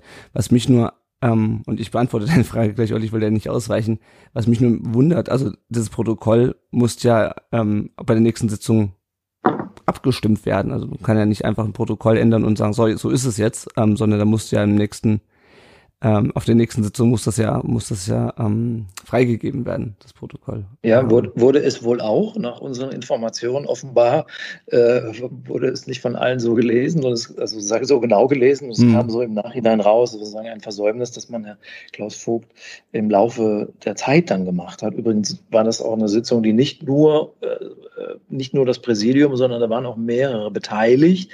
Und also wir haben auch mit, wie überhaupt in der Recherche, mit sehr vielen Leuten gesprochen und äh, äh, sozusagen haben das von mehreren gehört, aber es gibt verschiedene Versionen. So. Mhm. Das äh, ist äh, tatsächlich, äh, können wir das jetzt auch nicht mehr so alles aufklären. Das ist so, zu, das zu rekonstruieren, ähm, kann man nur bis zu einem gewissen Grad immer. Mhm. Aber die Frage steht im Raum und wir haben sie auch Klaus Vogt gestellt. Mhm. Ja gesagt, er kenne den Vorwurf nicht, aber am nächsten Tag hat er sich dann doch dazu geäußert in der Stuttgarter Zeitung und seine Version dargestellt. Aber uns wollte er das nicht beantworten. Mhm, gut. Zu den Gründen ja, also es ist auf jeden Fall, da stimme ich dir zu, das ist eine Unstimmigkeit. Kann ich wenn nur man- spekulieren. wenn man genau, du, spekulieren. du hast mir meinen, hast mir meinen, meinen, meinen Satz ergänzt. Ähm, genau. Ähm, ja, also das ist, das wundere ich mich auch, dass man den einen Tag sagt, äh, ja, ich sag nichts dazu. Vielleicht, weil die Frage von euch kam, ich weiß es nicht. Ähm, Nein, ja. ja, also das ist ja, das ist ja durch, durch, durchaus möglich. Ähm, auch wenn es jetzt nicht unbedingt nachvollziehbar ist. Er muss Ähm, ja nicht, wir sind ja nicht die Staatsanwaltschaft. Ja, ja, ja, ja, genau. Ähm, ja, aber das ist ja das, was mich, wo ich mich dann gewundert habe. Also er kann ja, selbst wenn er nachträglich Änderungen vorgenommen hat an dem Protokoll und nicht ähm, und was eingefügt hat, was nicht beschlossen wurde, ähm, hätten ihn ja und ähm, also wenn es eine Präsidiums Präsidiumssitzung war, da haben da drei Leute Stimmrecht. Ähm, das ist zumindest mein Verständnis vom Präsidium, nämlich die drei Präsidiumsmitglieder. Dann hätten ihn ja die beiden anderen Präsidiumsmitglieder bei der Verabschiedung, das war das richtige Wort, des Protokolls überstimmen können. Ja, also das hätte Die ja Frage, quasi, die Frage ist Mhm. völlig richtig, Lennart. Warum haben die anderen das mit sich machen lassen? Oder beziehungsweise sie haben es intern dann mal notiert, so auf einer Liste, aber man hätte vielleicht da auch aktiver werden können. So, das ist tatsächlich äh, nicht nur eine Frage, die man Herrn Vogt stellen müsste. Völlig richtig. na, naja. Ähm, vielleicht, also wir haben es eigentlich, glaube ich, später noch mal. Ähm, ähm, vielleicht können wir es jetzt an, an dieser Stelle mal anschneiden, Steffen, weil ähm, ich glaube, was an, bei dieser ganzen Thematik auch in der in der Auseinandersetzung im Präsidium bei ganz vielen und auch bei mir reinspielt, ist ein sind ähm, gewisse Vorbehalte gegenüber äh, Rainer Mutschler und und Den Skilehrer. Rainer Mutschler, den Skilehrer. Bernd Geisel, ja, diese Skilehrergeschichte, die ist, ähm, Die wollen wir nicht ausbreiten. die, wollen, die, wollen, die, wollen wir, die wollen wir nicht ausbreiten. Das war schon bei seiner Wahl ein Thema. Das war für mich auch damals schon äh, nicht Thema, weil da einfach Aussage gegen Aussage steht. Ich bin das, also das, das Thema wollen wir jetzt nicht ausbreiten. Ähm, mir geht's wirklich mehr darum, ähm, Rainer Mutschler, der äh, Projektleiter Ausgliederung, ähm, und ähm, der, das ist zumindest, meine Wahrnehmung, ich habe es auch in meinem Artikel so geschrieben und man muss dann natürlich auch ein bisschen juristisch aufpassen, was man sagt, der äh, ein schlechter Projektleiter gewesen sein muss, wenn er nichts mitbekommen haben will ähm, von dem Thema äh, Fokus VfB und Mitgliederverarsche. Ich kann es mir nur schwerlich vorstellen, dass er daran unbeteiligt gewesen sein soll, nachgewiesen hat man es ihm, glaube ich, nicht oder nachweisen ähm, konnte man es ihm nicht. Also Ja. ähm, insofern habe ich, was den angeht, grundsätzlich ähm, habe ich Vorbehalte. Das mag im Verstehe. Bezug auf die Präsidiumsarbeit ähm, ungerechtfertigt sein. Ne, das gebe ich gerne zu. Also nur weil ähm, Rainer Mutschler mutmaßlich oder eventuell oder ähm, also nur weil ich der Meinung bin, er hätte, er war an der Mitgliederverarsche beteiligt, um so auszudrücken, das ist, glaube ich, juristisch Ja. einwandfrei, ähm, äh, kann er trotzdem in Sachen Klaus Vogt recht gehabt haben. Nur, ähm, also diese ganze, Also die Vorbehalte, die Vorbehalte verstehe ich total. Wir, bei uns steht auch in einem, in einem, einer, in einem Artikel ja die, sozusagen der Hinweis, dass sein Name, Mutschlers Name fiel mit der, mit dem Datenskandal. So mehr können wir dann natürlich auch nicht schreiben. Mhm. Äh, und äh, dass, dass sozusagen die VfB-Fans sich von der Führung äh, des, des Vereins die letzten zehn Jahre verarscht fühlen, äh, das kann ich sehr gut verstehen. Äh, und dazu zählt sicherlich auch äh, dazu zählt sicher auch, sagen wir mal, die Abteilungsleiterebene, ja, sagen wir mal, äh, Rainer Mutschler, so, das ist, äh, dass man äh, dem ja jetzt nicht die höchste Glaubwürdigkeit en, entgegenbringt, verstehe ich. Bei Bernd Geiser würde ich es schon anders sehen, so, Mhm. ist eine andere Figur, aber klar, Mutschler ist, äh, ist äh, ich weiß auch nicht, ich, also, das war jetzt nicht Teil unserer Recherche, ob er wirklich Projektleiter, äh, als Projektleiter Ausgliederung da so viel geleistet hat, ob er überhaupt so da gearbeitet hat oder ob das nicht sogar also ich, nicht da, sogar nicht stimmt. So. da kann ich sogar aus dem Nähkästchen plaudern, weil ich Ja. wollte im Jahr 2016, genau, 16 ging das das erste Mal los mit der Ausgliederung. Da wollte ich, genau, da wollte ich nämlich äh, einen Podcast machen mit den Beteiligten damals, also mit, nicht mit den Beteiligten, mit den Verantwortlichen so, damals noch, ähm, damals noch äh, Bernd Wahler, oder wollte zumindest mal sagen, okay, ich habe hier, ich möchte ihn halt von jemandem vom Verein haben, der sagt, deswegen brauchen wir die Ausgliederung und wollte dann einen Fanvertreter haben. der gegen die Ausgliederung ist, quasi so ein, so ein, ähm, so ein Streitgespräch zum Thema Ausgliederung. Damals gab es ja auch diese Zukunftswerkstätten. Und ähm, ich hatte dann halt auch, habe dann mit VfB Kontakt aufgenommen. Ich weiß nicht mehr auf welchem Weg. Auf jeden Fall hatte ich dann häufiger mit Rainer Mutschler auch Kontakt. Ähm, und dann ähm, sind wir so ein bisschen in Kontakt geblieben. Es passte dann irgendwie nicht und dann äh, ist der VfB abgestiegen. Da war das ganze Thema erstmal auf Eis gelegt. Und äh, als dann Wolfgang Dietrich Präsident wurde, habe ich dann Anfang 2017 nochmal ähm, nochmal nachge nachgehabt, gesagt, so jetzt ist es aber nur wirklich mal, also ne, wenn ihr am 1. Juli oder am 1. Juli, 1. Nee, 1. 1. Juli 2017, wenn ihr da die ähm, außerordentlichen Vormachen wollt, dann würde ich doch gerne jetzt nochmal das meine Frage von damals aufgreifen, können wir was machen. Das hat dann irgendwie terminlich nicht geklappt. Letztendlich dürfte ich dann einen Mitschnitt von so einem VfB im Dialog verwenden. Also er war auf jeden Fall, ob es das, ob es die Bezeichnung Projektleiter korrekt ist, er war auf jeden Fall ähm, Ansprechpartner für mich und zwar ja nicht irgendein Mitarbeiter, sondern zentraler Ansprechpartner für mich, ähm, was das Thema Ausgliederung anging. Und okay, ähm, gut zu wissen. Ja. Genau. Ähm, und also ich weiß auch nicht, ob es in der E-Mail-Signatur stand, aber also auf jeden Fall, ne, es ging ums Thema Ausgliederung ähm, und ich habe mit ihm gesprochen ähm, und ob er jetzt da noch jemand über sich hatte, ähm, ob jetzt äh, Olli Schraft dann noch äh, diesem, bei diesem Projekt äh, über ihm war oder nicht, das weiß ich nicht. Ähm, aber er war auf jeden Fall mit dem Thema betraut. Ja, und im Frühjahr 2016 ging das mit Fokus VfB los ähm, und wurde dann immer mehr und mündete dann Ende 2016, Anfang 2017 in, ähm, in dieser unsäglichen Ja zum Erfolg-Kampagne und allem, was dazu gehört. Und ja, wie gesagt, ich kann es mir nicht vorstellen, dass er daran unbeteiligt war. Nachweisen kann man es ihm wohl nicht. Und ich stimme dir auch zu, Bernd Geiser ist sicherlich nochmal eine andere Rolle. Ähm, ist aber auch jemand, der meiner Meinung nach Wolfgang Dietrich jetzt nicht, sich nicht gerade in den Weg gestellt hat, gesagt, stopp, äh, Wolle, äh, das kannst du so nicht machen. Aber gut, ist nochmal ein anderes Thema. Ähm, und deswegen bin ich beiden, ähm, bin ich, habe ich beiden gegenüber Vorbehalte und dann beende ich auch gleich meinen Monolog. Ähm, und was ich so ein bisschen, die Problematik, die ich so ein bisschen auch mit eurem Artikel hatte, ähm, wir müssen uns gucken, dass wir uns thematisch nicht komplett verzetteln, ist, ähm, Wolfgang Dietrich ist seit Mitte 2019 nicht mehr Präsident, aber es gibt andere personelle Kontinuitäten, ähm, wie Mutschler, wie Geiser, wie Schraft, ähm, und die waren auch noch da, als Klaus Vogt Präsident war.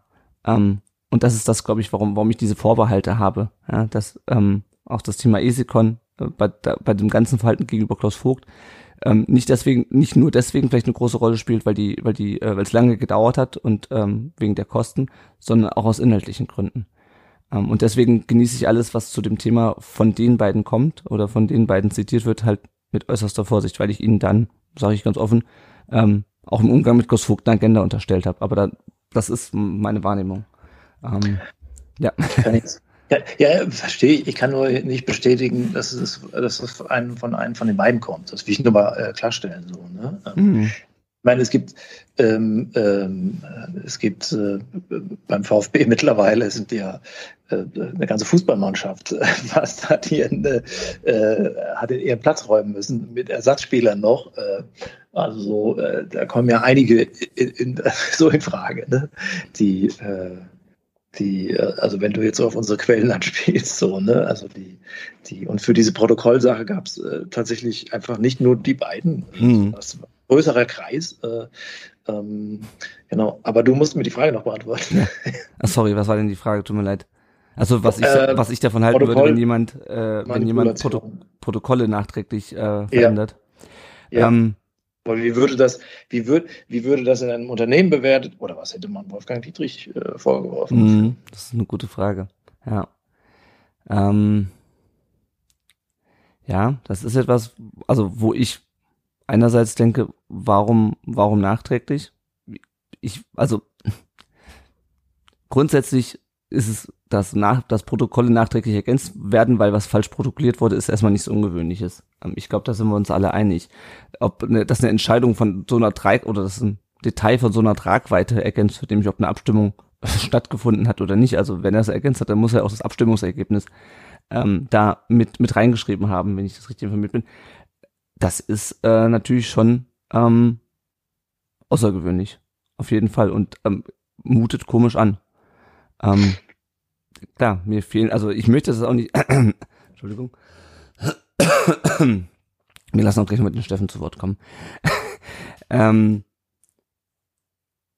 ich will mir natürlich Also Können ihr auch zum nächsten Punkt so. ja, also, die, also wie gesagt, ich finde ich, ist ja ich finde so, ich es komisch, ich finde allerdings auch die Umstände komisch. Sagen wir mal, ich brauche jetzt nicht lang drum, drum herum zu reden. Ja? Ja. Also das haben wir, kommen wir auch gleich noch zum, äh, wenn wir über äh, das Umfeld sprechen. Ähm, ich nehme Klaus Vogt nicht gegen alles in Schutz, ähm, was ihm, was an ihm kritisiert wird. Ähm, mich befremden oder manchmal die Umstände der, der Kritik oder der, der Urheber der Kritik und dann denke ich, okay, ja, das ist komisch, aber diejenigen, also äh, die dann entsprechend die Kritik äußern, den traue ich auch nicht über den Weg. Ja? Das stimmt, das ist ein ganz schönes Dickicht, Stuttgart. Also das hat man, haben wir häufig in der Recherche gehört, Vorsicht, ihr werdet äh, vor den Karren gespannt, vor der Seite, von der Seite. Also wurde wirklich gewarnt.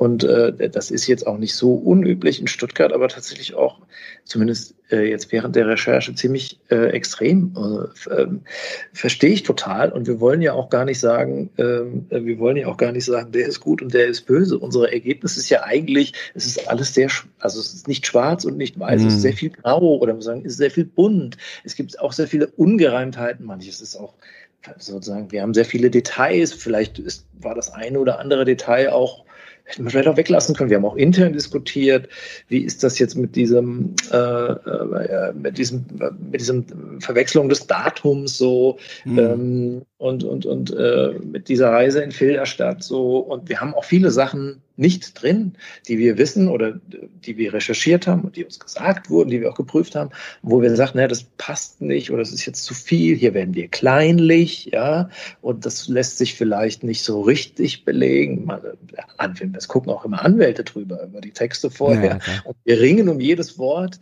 ähm, äh, so. Ähm, und äh, das ist nur nochmal, um das zu sagen, wir, es ist ein, äh, wir haben, wir zeichnen eigentlich einen Kleinkrieg nach. nach. Wir haben sozusagen nicht Smoking Gun, den Smoking Gun, so Mhm. die, das, äh, wofür jetzt jemand ins Gefängnis muss, so, äh, sondern es ist äh, ein Kampf. Und so geht's zu äh, in einem Fußballverein und, und nicht nur in diesem. Das will ich immer nur noch mal, nur noch mal betonen. Na, na. So, Steffen, jetzt habe ich dich die ganze Zeit hier totgelabert. Ähm, lass uns mal zum Thema ähm, ESECON, ähm, ESECON-Beauftragung kommen. Da hast du ja auch Mhm. einiges zu geschrieben in, in deinem Blog. Ähm, vielleicht kannst du da durch den Themenpunkt so ein bisschen moderieren, dann halte ich mal die Klappe jetzt. Äh, genau, im, im zweiten äh, Teil des Artikels war das, glaube ich. Ne? In der zweiten Veröffentlichung ging es dann eben um diese äh, Firma, die äh, vom Verein beauftragt worden ist, äh, um diese, diesen Datenskandal zu untersuchen.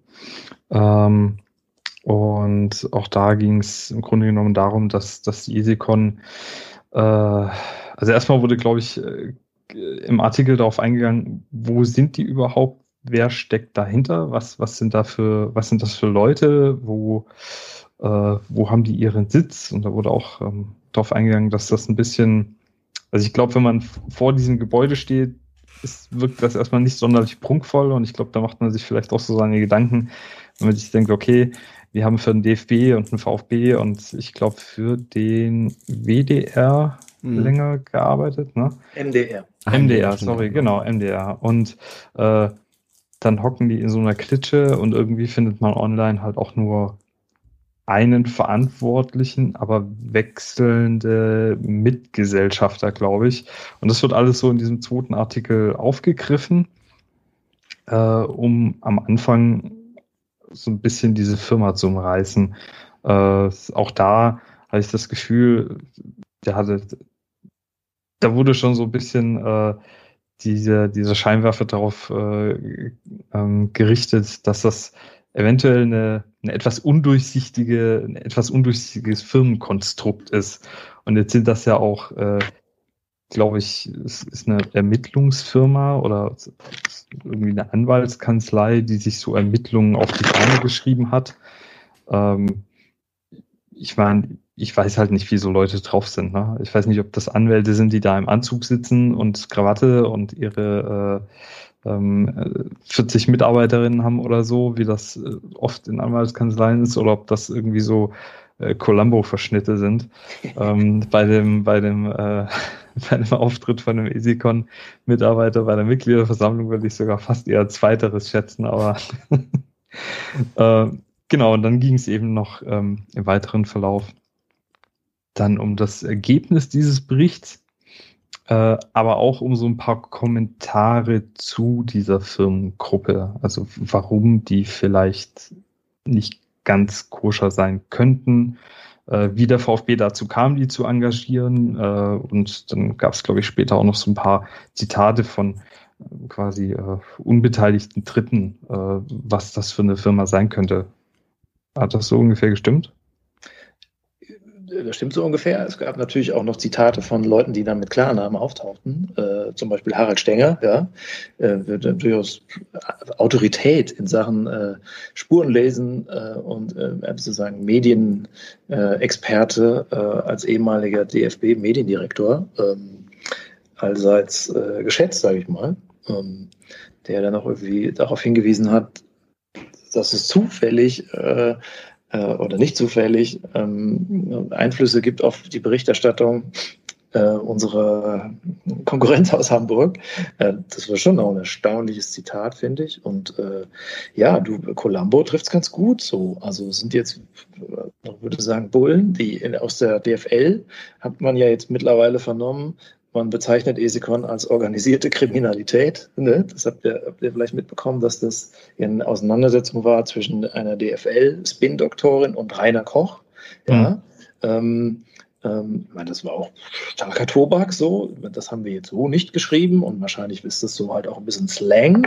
Aber ähm, dass es Zweifel an der, ähm, an der Seriosität gibt äh, und äh, von Esikon. Ähm, das hat sich jetzt auch äh, einfach nochmal äh, äh, mit diesem DFB-Fall bestätigt. Ne? Die äh, jetzt mit, mit der Sommermärchenaufklärung äh, heißt es, äh, die Esikon möchte den Bericht nicht veröffentlichen, weil sie dafür keine Haftung übernehmen. Ja, was heißt das? Das kann ja, ich kann nur spekulieren, aber offenbar sind sie von der Qualität ihrer eigenen Arbeit nicht überzeugt ähm, und fürchten, äh, äh dass jemand juristisch gegen sie vorgeht.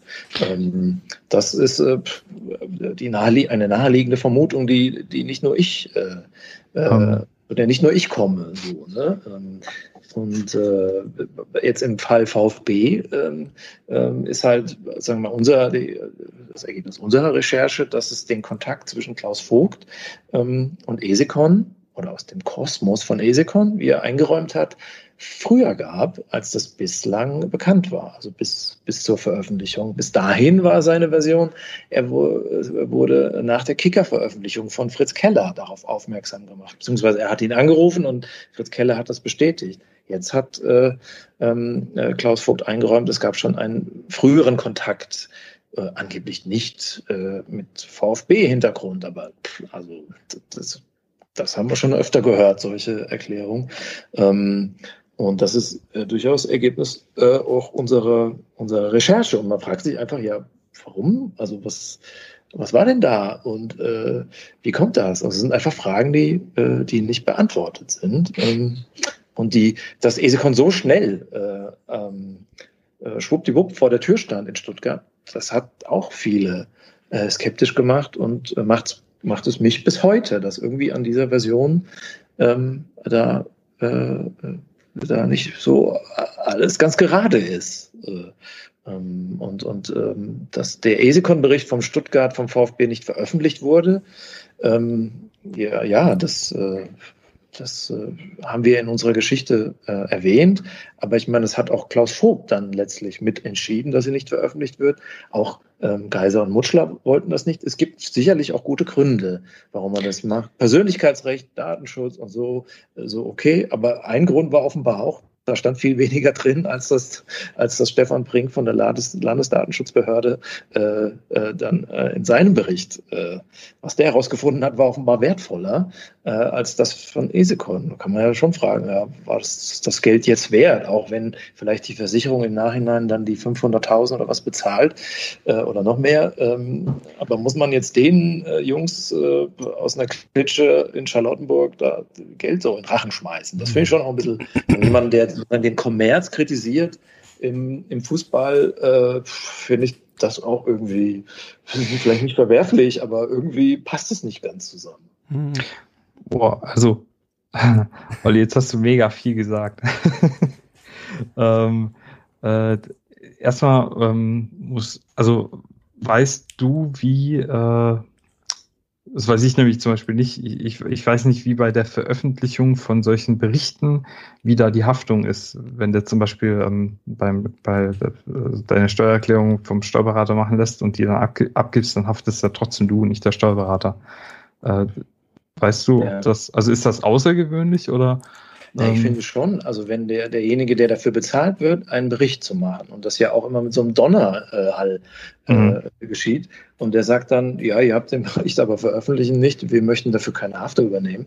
Ähm, äh, also wenn, wenn ich jetzt irgendwie beauftragt werde, irgendwie einen Dieselskandal bei irgendeinem äh, Automobilunternehmen nicht aus Baden-Württemberg, äh, ähm, äh, vorzunehmen und sagt, ja, okay, das ist hier geschrieben, aber äh, bitte, das sollte nicht an die Öffentlichkeit. So, das, das ist doch irgendwie äh, nicht Sinn der Sache.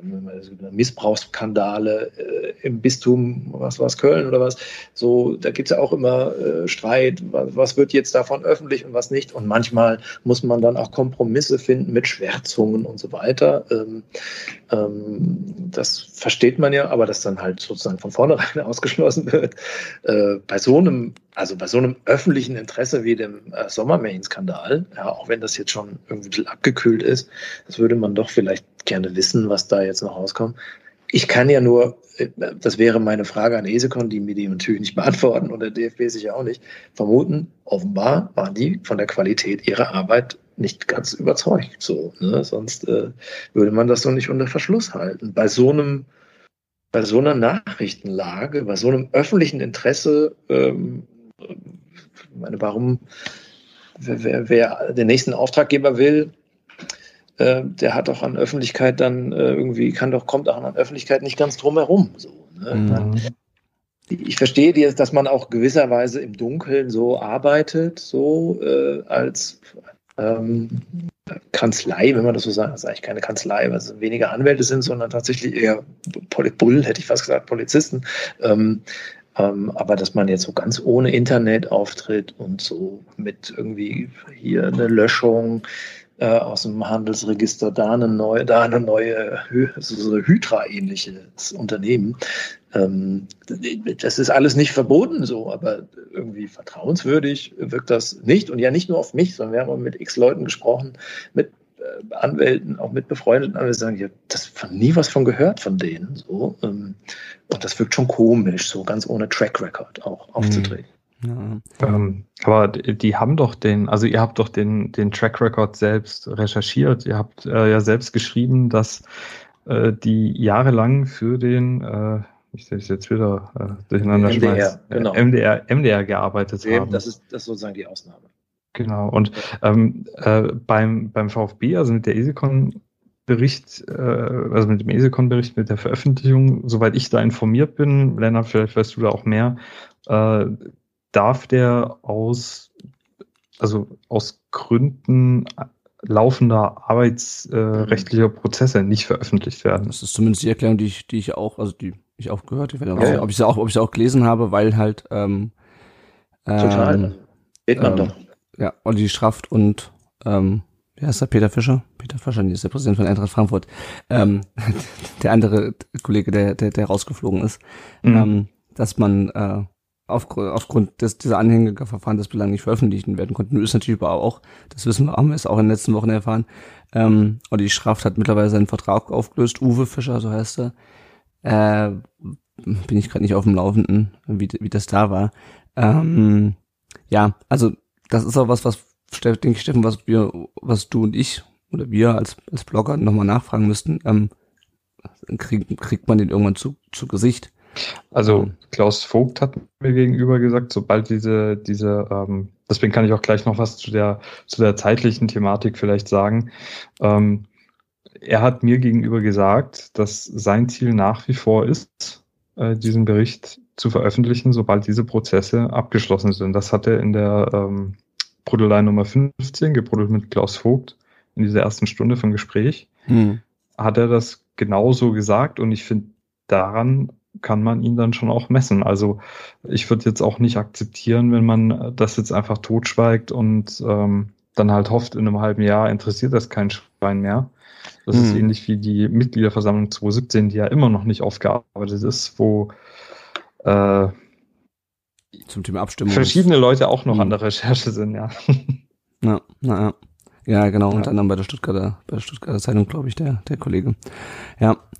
Ähm, was mich jetzt, also was mich bei dem ganzen Thema EasyCon so ein bisschen, also wir, vielleicht können wir mal auf dieses Thema 28.09. oder 28.02. eingehen, Olli, weil ich habe ähm, das, ähm, das Dokument und die Unterschrift und die, die Zahl auch gesehen. Ja? Äh, und ich gebe ganz offen zu, das ist, sieht für mich aus wie eine 2. Ich weiß nicht, Steffen, ob, du sie auch gesehen hast. Ähm, Ich habe es gesehen und ich, ich also äh, einen neuen kann ich da nicht erkennen. Ich glaube, für mich sah es ein bisschen aus wie eine hingeschluderte 7, was aber halt gar nicht passt. Ja. Erkennbar war es für mich nicht. Ich glaube, wenn ich was vermuten müsste, würde ich eher Februar sagen, aber pff, Ja. boah, Wir, wir haben ja auch die äh, Mandatsvereinbarung vom 28.09., also sozusagen zum Augenscheinvergleich. Es kann nach menschlichem Ermessen keine, keine zwei, es können nicht Mhm. die gleichen Zahlen sein. Ne? Ja. Also das nur mal nochmal zur, zur Verstärkung. Auch Mhm. da, ich meine, wir haben ja, also wenn man sowas kriegt, ja, das lässt man ja nicht weg. Man fragt danach. So, das haben wir ja getan. Ähm, er hat ja dann bei uns auch bestritten oder hat ja seine Version gesagt, dass aufgrund falscher Schreibweise oder so war das Zitat. Ähm, und damit haben wir es ja dann auch, also wir lassen sozusagen Aussage gegen Aussage oder wir Mhm. lassen, wir konfrontieren ihn damit und lassen ihn ja dann zu Wort kommen. Ähm, das, damit ist ja der, der Fairness eigentlich Genüge getan. So, es, es gibt Journalisten, die hätten, oder Magazine, die hätten da vielleicht noch mehr auf die Zwölf gegeben. So, die hätten da noch irgendwie noch einen Satz hinterhergeschoben. Aber das wollen wir dann auch nicht. Ja. Und äh, ihr habt jetzt eben angemerkt, dass, ähm, dass wir vielleicht im Ton manchmal drüber sind. Und das will ich auch überhaupt niemand, also diese Wahrnehmung, diese Lesart will ich ja niemandem nehmen, überhaupt nicht.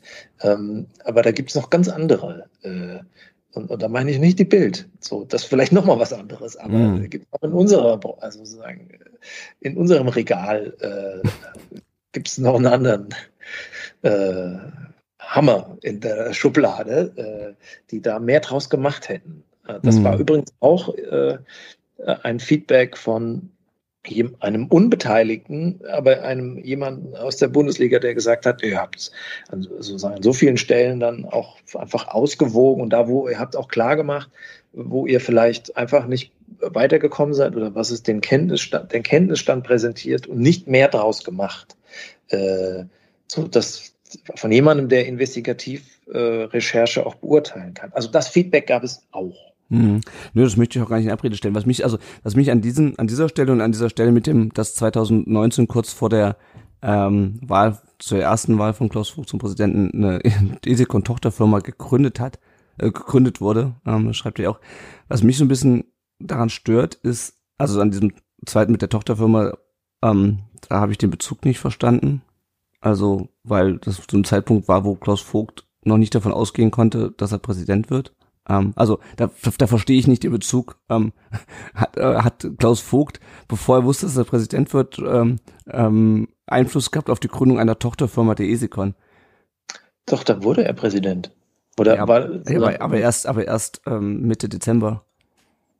ja, ja, aber der ist ja eine Kandidatur ein, eingereicht.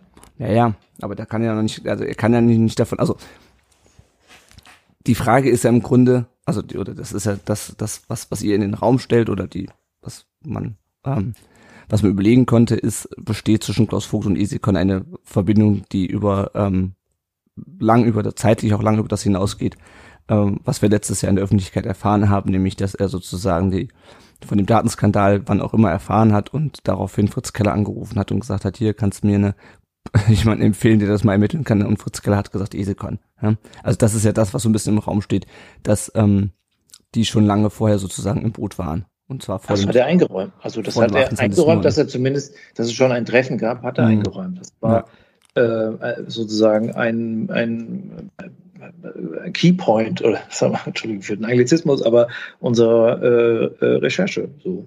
Mhm. Ähm, aber vor seiner Wahl im Jahr 2019, als auch niemand, als noch niemand von dem, also als noch nicht mal die Folge von VfB SDR mit Andreas Stittenhardt erschienen ist, äh, ähm, also das, das, das habe ich wirklich nicht verstanden, wie da der Bezug sein soll.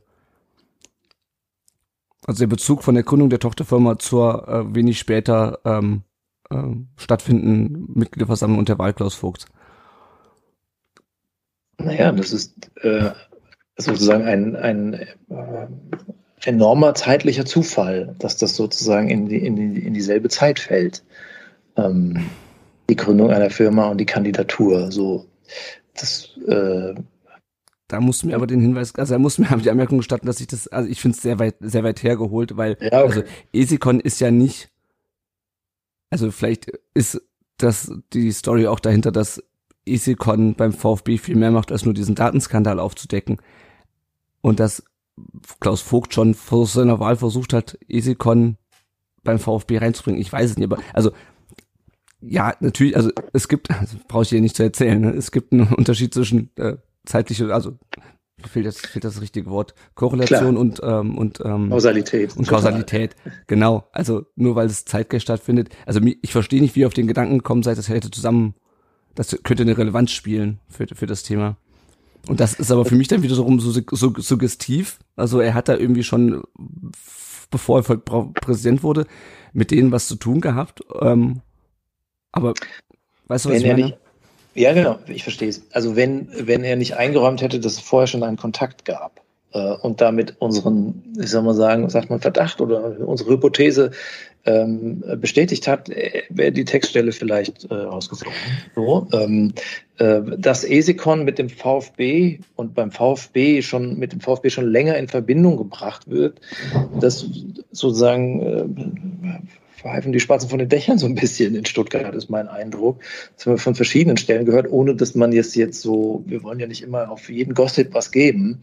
Ähm, das ist natürlich ein heikler Punkt unserer Recherche, aber ähm, wenn das jetzt an der Stelle nicht überzeugt, würde ich sagen, äh, einverstanden. Dann haben wir da einen Distance und das ist auch okay. Aber äh, Klaus Vogt hat äh, eingeräumt äh, schon, was er vorher bestritten hat. Oder es entspricht nicht mhm. seiner Version, äh, die, die er, äh, seiner öffentlichen Version bis dahin. Das äh, finde ich, da kann man nicht drum herum kommen. Mhm. Olli, darf, darf ich kurz mal rekapitulieren, nur weil ich komme jetzt gerade von den Daten volle Kanne durcheinander. also ähm, wir hätten doch ein Videocast ja, machen sollen mit so, mit so einem YouTube-Video genau, und Sachen zeigen mit, sollen. Mit, ja. mit einem Whiteboard oder ja. so. Ähm, äh, die, ihr habt ja geschrieben, die EasyCon Legal Services, äh, die, die dann von Vogt engagiert worden ist, die ist Ende 2019 äh, engagiert worden, ne?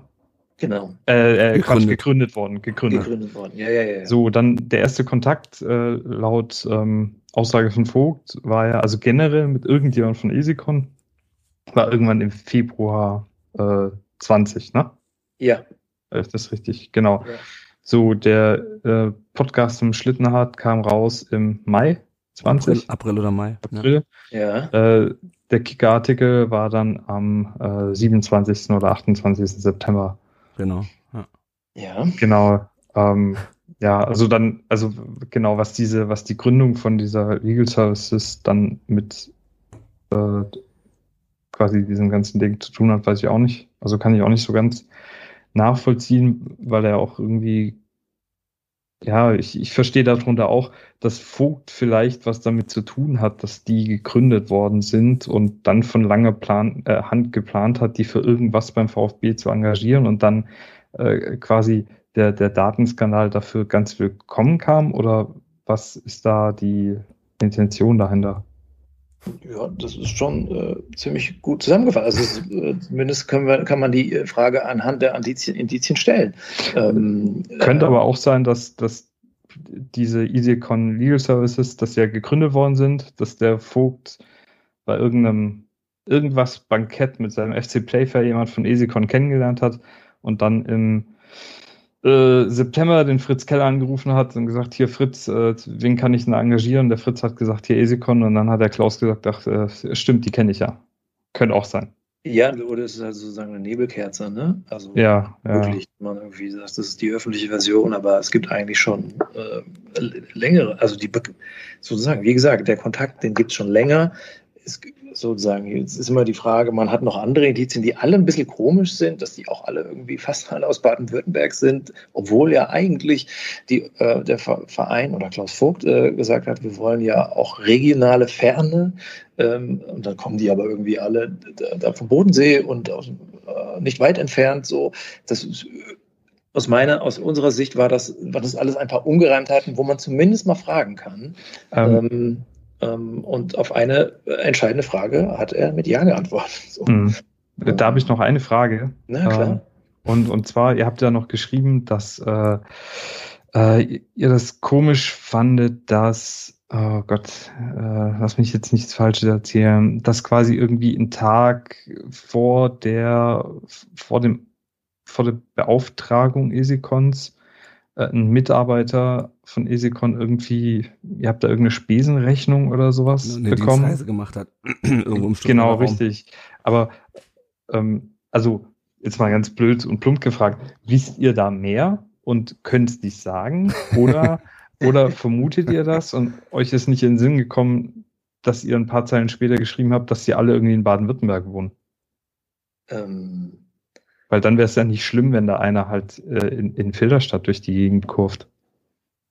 Ja, ja, klar. Äh, tatsächlich ist aber die entscheidende Person natürlich aus, aus Berlin. Ne? Ähm, ähm, aber äh, es gibt natürlich immer bei Recherchen äh, Sachen, die man jetzt nicht immer so schreiben kann ähm, und äh, ähm, die man auch nicht belegen kann und wo wir auch wirklich nicht mit Gewissheit sagen können, so war es, die aber mit der Erfahrung jetzt von äh, insbesondere auch unser Investigativreporter ähm, irgendwie, äh, irgendwie so ein Geschmäckle haben, die ein bisschen komisch sind. Und hier haben wir so eine Reihe davon gefunden. Mhm. Ähm, und die Beauftragung war halt, äh, ging halt sehr flott. Ich verstehe natürlich auch, dass man in so einem Fall schnell reagieren muss. Ähm, so, das kann man natürlich auch Klaus Vogt zugestehen, ähm, dass man da jetzt nicht eine Woche wartet. Äh, aber es ging in, in, enorm schnell. Ähm, und die Frage, die uns eigentlich erst im Nachhinein gekommen ist und weil ihr es schon ansprecht, so von der Zeitpunkt von Schlitti-Leaks bis zur Kicker-Recherche, Mhm. was eigentlich in der, in der Zeit passiert. Mhm. Das finde ich auch ganz Das ist jetzt gar kritisch. keine, Ja. Gar keine rhetorische Frage, sondern die kam uns erst jetzt so und dachte, ich, ja, was äh, hat da eigentlich, also dass das jetzt, wenn ihr sagt, Geiser, Mutschler, die hatten dann vielleicht kein Interesse sozusagen, das verstehe ich, aber Klaus Vogt und so, das hätte, hätte es doch eigentlich, äh, hätte doch was passieren müssen. So. Das, Also- die Frage haben wir nicht gestellt, vielleicht wisst ihr mehr, das ist wirklich jetzt eine, eine offene Frage. Ähm, Weil es war doch Gesprächsthema äh, in Stuttgart, Schlitti Leaks, oder? Rauf und runter. Äh, Ja. Das hat man ja auch außerhalb mitbekommen. Ähm, oder? ganz kurz, darf ich kurz, Leonard? Ja, ja, klar. Ja, ja. Ähm, äh, ganz kurz noch, äh, der, der Klaus Vogt hat bei mir, das hat mich übrigens auch ein bisschen gewundert, ähm, auch im, im Podcast dann gesagt, dass er äh, also eine Woche vor der Veröffentlichung des Online-Artikels vom Kicker hat der Kicker eine Anfrage mit passenden Fragen an den VfB gestellt. Und der Vogt hat bei mir im Podcast gesagt, das wäre irgendwie so nebenbei runtergegangen und dann ist er aber am 28.09. ist ja dieses Esikon-Ding unterzeichnet worden und da weiß ich halt auch nicht so richtig, also ich weiß nicht, wenn, wenn äh, es wurde auch bestätigt, dass auch über die Schlitti-Leaks gesprochen wurde. Ähm, und ich denke mir spätestens, wenn dann so eine Kicker-Anfrage vom Hoffmann da eingeht, äh, spätestens dann läuten bei mir alle Alarmglocken. Ne? Und deswegen finde ich die zeitliche Brisanz dann gar nicht so gegeben, wenn ich jetzt von meiner Warte aus ausgehen würde, dass ich dann mich hinsetzen würde und sagen würde, boah, scheiße, jetzt muss ich mich da irgendwie mal drum kümmern. Äh, weil dann ist halt eine Woche dazwischen und nicht ein Tag, ne? Aber da passt die Aussage natürlich nicht. Das, das äh, stimmt schon. Ähm, und Mhm. sonst Schlitti Leaks muss ich aber sagen, ich fand nach der Veröffentlichung war es relativ schnell wieder ruhig um das Thema, ne? Ja, und ich glaube, wenn ich da kurz einhaken darf, ich glaube, das liegt daran, dass niemand und auch ich nicht dem Schlittenhardt richtig zugehört hat. Nein, weil die Sache ist, also diese, also der große Aufreger, was aber auch wirklich nur die wenigsten noch überrascht hat, ist, weil das immer schon so ein bisschen durch die Gegend schwebte, ist, dass Fokus VfB vom VfB selber gesteuert wurde. Das war der Mhm. große Aufreger und ich habe damals gedacht so, ja, das überrascht mich jetzt auch nicht mehr. Nach dem ganzen, nach der ganzen Scheiße, die die abgezogen haben, überrascht mich das kaum noch, dass die versucht haben, auch die Leute auf die Art und Weise zu verarschen. Ähm, was er aber gesagt hat, in dem Podcast ist, ja, wir hatten ja die Mitgliederdaten alle da, ähm, von links nach rechts filetiert sozusagen, wir konnten die nach Größe und Haarfarbe und Augenfarbe sortieren, so ungefähr. Ne? Also da hat er quasi gesagt, okay, wir hatten die Daten, und zwar die persönlichen Mitgliederdaten, um gezielte Werbung zu betreiben. Ich glaube, was ich damals gedacht habe, war, ja gut, der wird zu dem Zeitpunkt beim VfB angestellt gewesen sein. Ähm, und hatte halt als Mitarbeiter des VfB Zugriff auf die Mitgliederdaten zu Werbezwecken. Und ich gehe davon aus, dass das dann irgendwie VfB, es war ja auch nur ein EV, also war ja nicht EV und AG und ich gehe davon aus, dass das dann äh, datenschutzrechtlich gedeckt war. Ähm, hinterher stellt sich heraus, dass Schlittenhardt eben nicht beim VfB angestellt war, sondern Dienstleister beim, beim VfB war und das gibt natürlich, aber ich habe es damals auch nicht gecheckt, muss ich ganz ehrlich sagen. Trotzdem frage ich mich natürlich, ähm, also es war ja danach, also das, dieser Podcast, das war ein Fan-Podcast, der hat, also klar, der hat mittlerweile hat er Berühmtheit erlangt. Ich glaube auch damals, auch außerhalb der VfB, Twitter-Bubble, Fan-Bubble, hat es auch niemand so richtig wahrgenommen. Äh, und aber auch von, ähm, aber auch von, von, äh, von Seiten des Vereins. Also, ich meine, den, die kennen den Namen Schlittenhardt, die sehen, okay, der erzählt was zum Thema Schlitti Leaks im Podcast, höre ich da mal rein. Da hätte eigentlich mal jemand sagen müssen, ähm, bitte, ihr hattet die Daten, der war doch nur Dienstleister. Nein, also das sind so Sachen, ähm, und ehrlich gesagt hätten auch genügend Journalisten, die sich lange mit dem Thema beschäftigt haben, ähm, und die vielleicht auch mal reingehört haben. Ich weiß immer nicht, wie, wie sehr solche Podcasts dann wirklich ähm, von, äh, von äh, Leuten, die sich professionell und tagtäglich mit dem VfB beschäftigen, wie sehr da reingehört wird. Aber auch da hätte mal jemand sagen müssen, Moment, da stimmt doch irgendwas nicht. Und schon allein, schon allein die Tatsache, also unabhängig von dieser von dieser Datenschutzthematik und schon allein die Tatsache, dass ähm, der VfB seine Mitglieder auf die Art und Weise verarscht hat, das war auch ganz lange kein Thema. Das war eigentlich erst ein Thema, als der Benny Hoffmann das im Kicker geschrieben hat. Vorher ist da auch niemand drauf angesprochen. Ne? Das hat auch, also das zieht sich durch diese ja. ganze Geschichte, dass diese Mitgliederverarsche eigentlich niemand interessiert hat, außer, außer den Mitgliedern. Ähm, ja, ja, also ja, aber das finde ich auch komisch, dass da nicht schon reagiert wurde auf diese ganze Thematik. Meines Wissens, äh, sage ich jetzt gar nicht Richtung Klaus Vogt, meines Wissens kursierten in Stuttgart schon äh, Anfang, also Januar 2020, ähm, äh, Dokumente per Post anonym versandt an, ähm, sagen wir mal, äh, Leute vom VfB oder auch ehemalige mit belastetem Material, also mit belastendem Material, also was dann auch bei der Recherche dann im Kicker eine Rolle spielte. Also das war so ein bisschen äh, so stille Post oder wie sagt man, nee, also es war schon irgendwie, ähm, lag schon in der Luft, sage ich mal, ähm, das, das Thema. Hm, hm. Also das ist auf jeden Fall was, was mich in der ereignisreichen Geschichte der letzten Jahre wirklich ein bisschen irritiert hat auch. Ich möchte mal auf einen Punkt zu sprechen kommen bei diesem ganzen Easy-Conting. Ähm, 28.09. und 28.02 einerseits kann man sagen, ja, das sieht aus wie eine, äh, sieht aus wie eine 2, das sehe ich auch so. Andererseits finde ich den Zufall, dass es genau sieben Monate vorher gewesen sein soll, auch ziemlich krass. Also, und das ist was, wo ich mir bei eurer Recherche gedacht habt. Ja, also die, die, die zwei, und auch wenn man, wenn man die Zahlen gesehen hat, was ja nicht, nicht alle getan haben, ähm, die Zahlen sprechen eine eindeutige Sprache sozusagen. Auf der anderen Seite ist halt der Zufall so krass, dass es genau auf den Tag genau sieben Monate vorher sein soll. Habt ihr euch die Gedanken auch gemacht, Olli?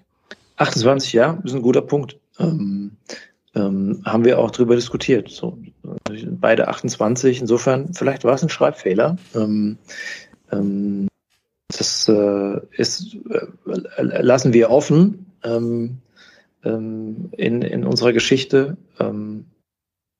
Aber äh, wie gesagt, äh, es gibt auch noch ein paar Hinweise, das, das, das, kann man, man könnte immer alle Quellen so offenlegen. Mhm. Ähm, an, an manchen Punkten äh, sozusagen ähm, ist man als Journalist dann äh, halt äh, darauf auch ähm, dazu verpflichtet, Sachen irgendwie nicht so zu schreiben, sondern weil man halt davon überzeugt ist, dass das jetzt, dass die zumindest die Frage gestellt werden mhm. muss. Und ja. äh, tatsächlich gab es noch einen Austausch später, gar nicht mit Vogt, sondern ähm, also auch mit Esekon, die uns darin eher noch bestärkt, dass wir damit nicht falsch lagen. Hm, okay. Ja, ich meine, das ist natürlich, aber, wir können natürlich aber 28, 28, hm. das ist, äh, so, äh, wäre es auch ein guter Journalist, ja, äh, weil das ist tatsächlich, äh, ist, äh, ist das ein, ein Einwand, den muss man stehen lassen, ne, von unserer Seite. Ähm, ich glaube auch was, also das hatte ja Steffen am Anfang schon so ein bisschen angeschnitten und dann können wir auch gleich, glaube ich, gleich zum nächsten Thema überleiten.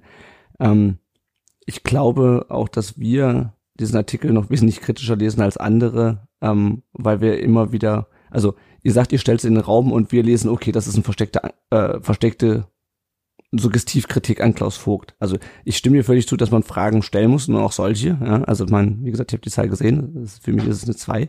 Ähm, das hilft vielleicht auch uns, also sollten wir uns vielleicht auch nochmal im Hinterkopf behalten, dass man, ähm, und Steffen hat es auch schon gesagt, wir, viele haben sehr emotional auf das, auf das Thema reagiert, ähm, dass man, ähm, jetzt habe ich den Faden gerade verloren, ähm, dass man vielleicht auch nicht zu viel reinlesen sollte und dass man auch im Hinterkopf behalten sollte. Der Artikel ist nicht für VfB-Fans geschrieben ja. an sich. Der ist nicht, also anders als ein Artikel in der Stuttgarter Zeitung. Ähm, ich sag nur, ich nenne nur den Namen Gunther Bahner, ähm, ähm, wo Sachen drinstehen, die auf eine ganz bestimmte Zielgruppe zugeschnitten sind ähm, und die einen ganz bestimmten Eindruck erwecken sollten. Das ist zumindest ja, ja. meine meine Lesweise der Artikel. Das sollten wir vielleicht auch nochmal im Hinterkopf behalten.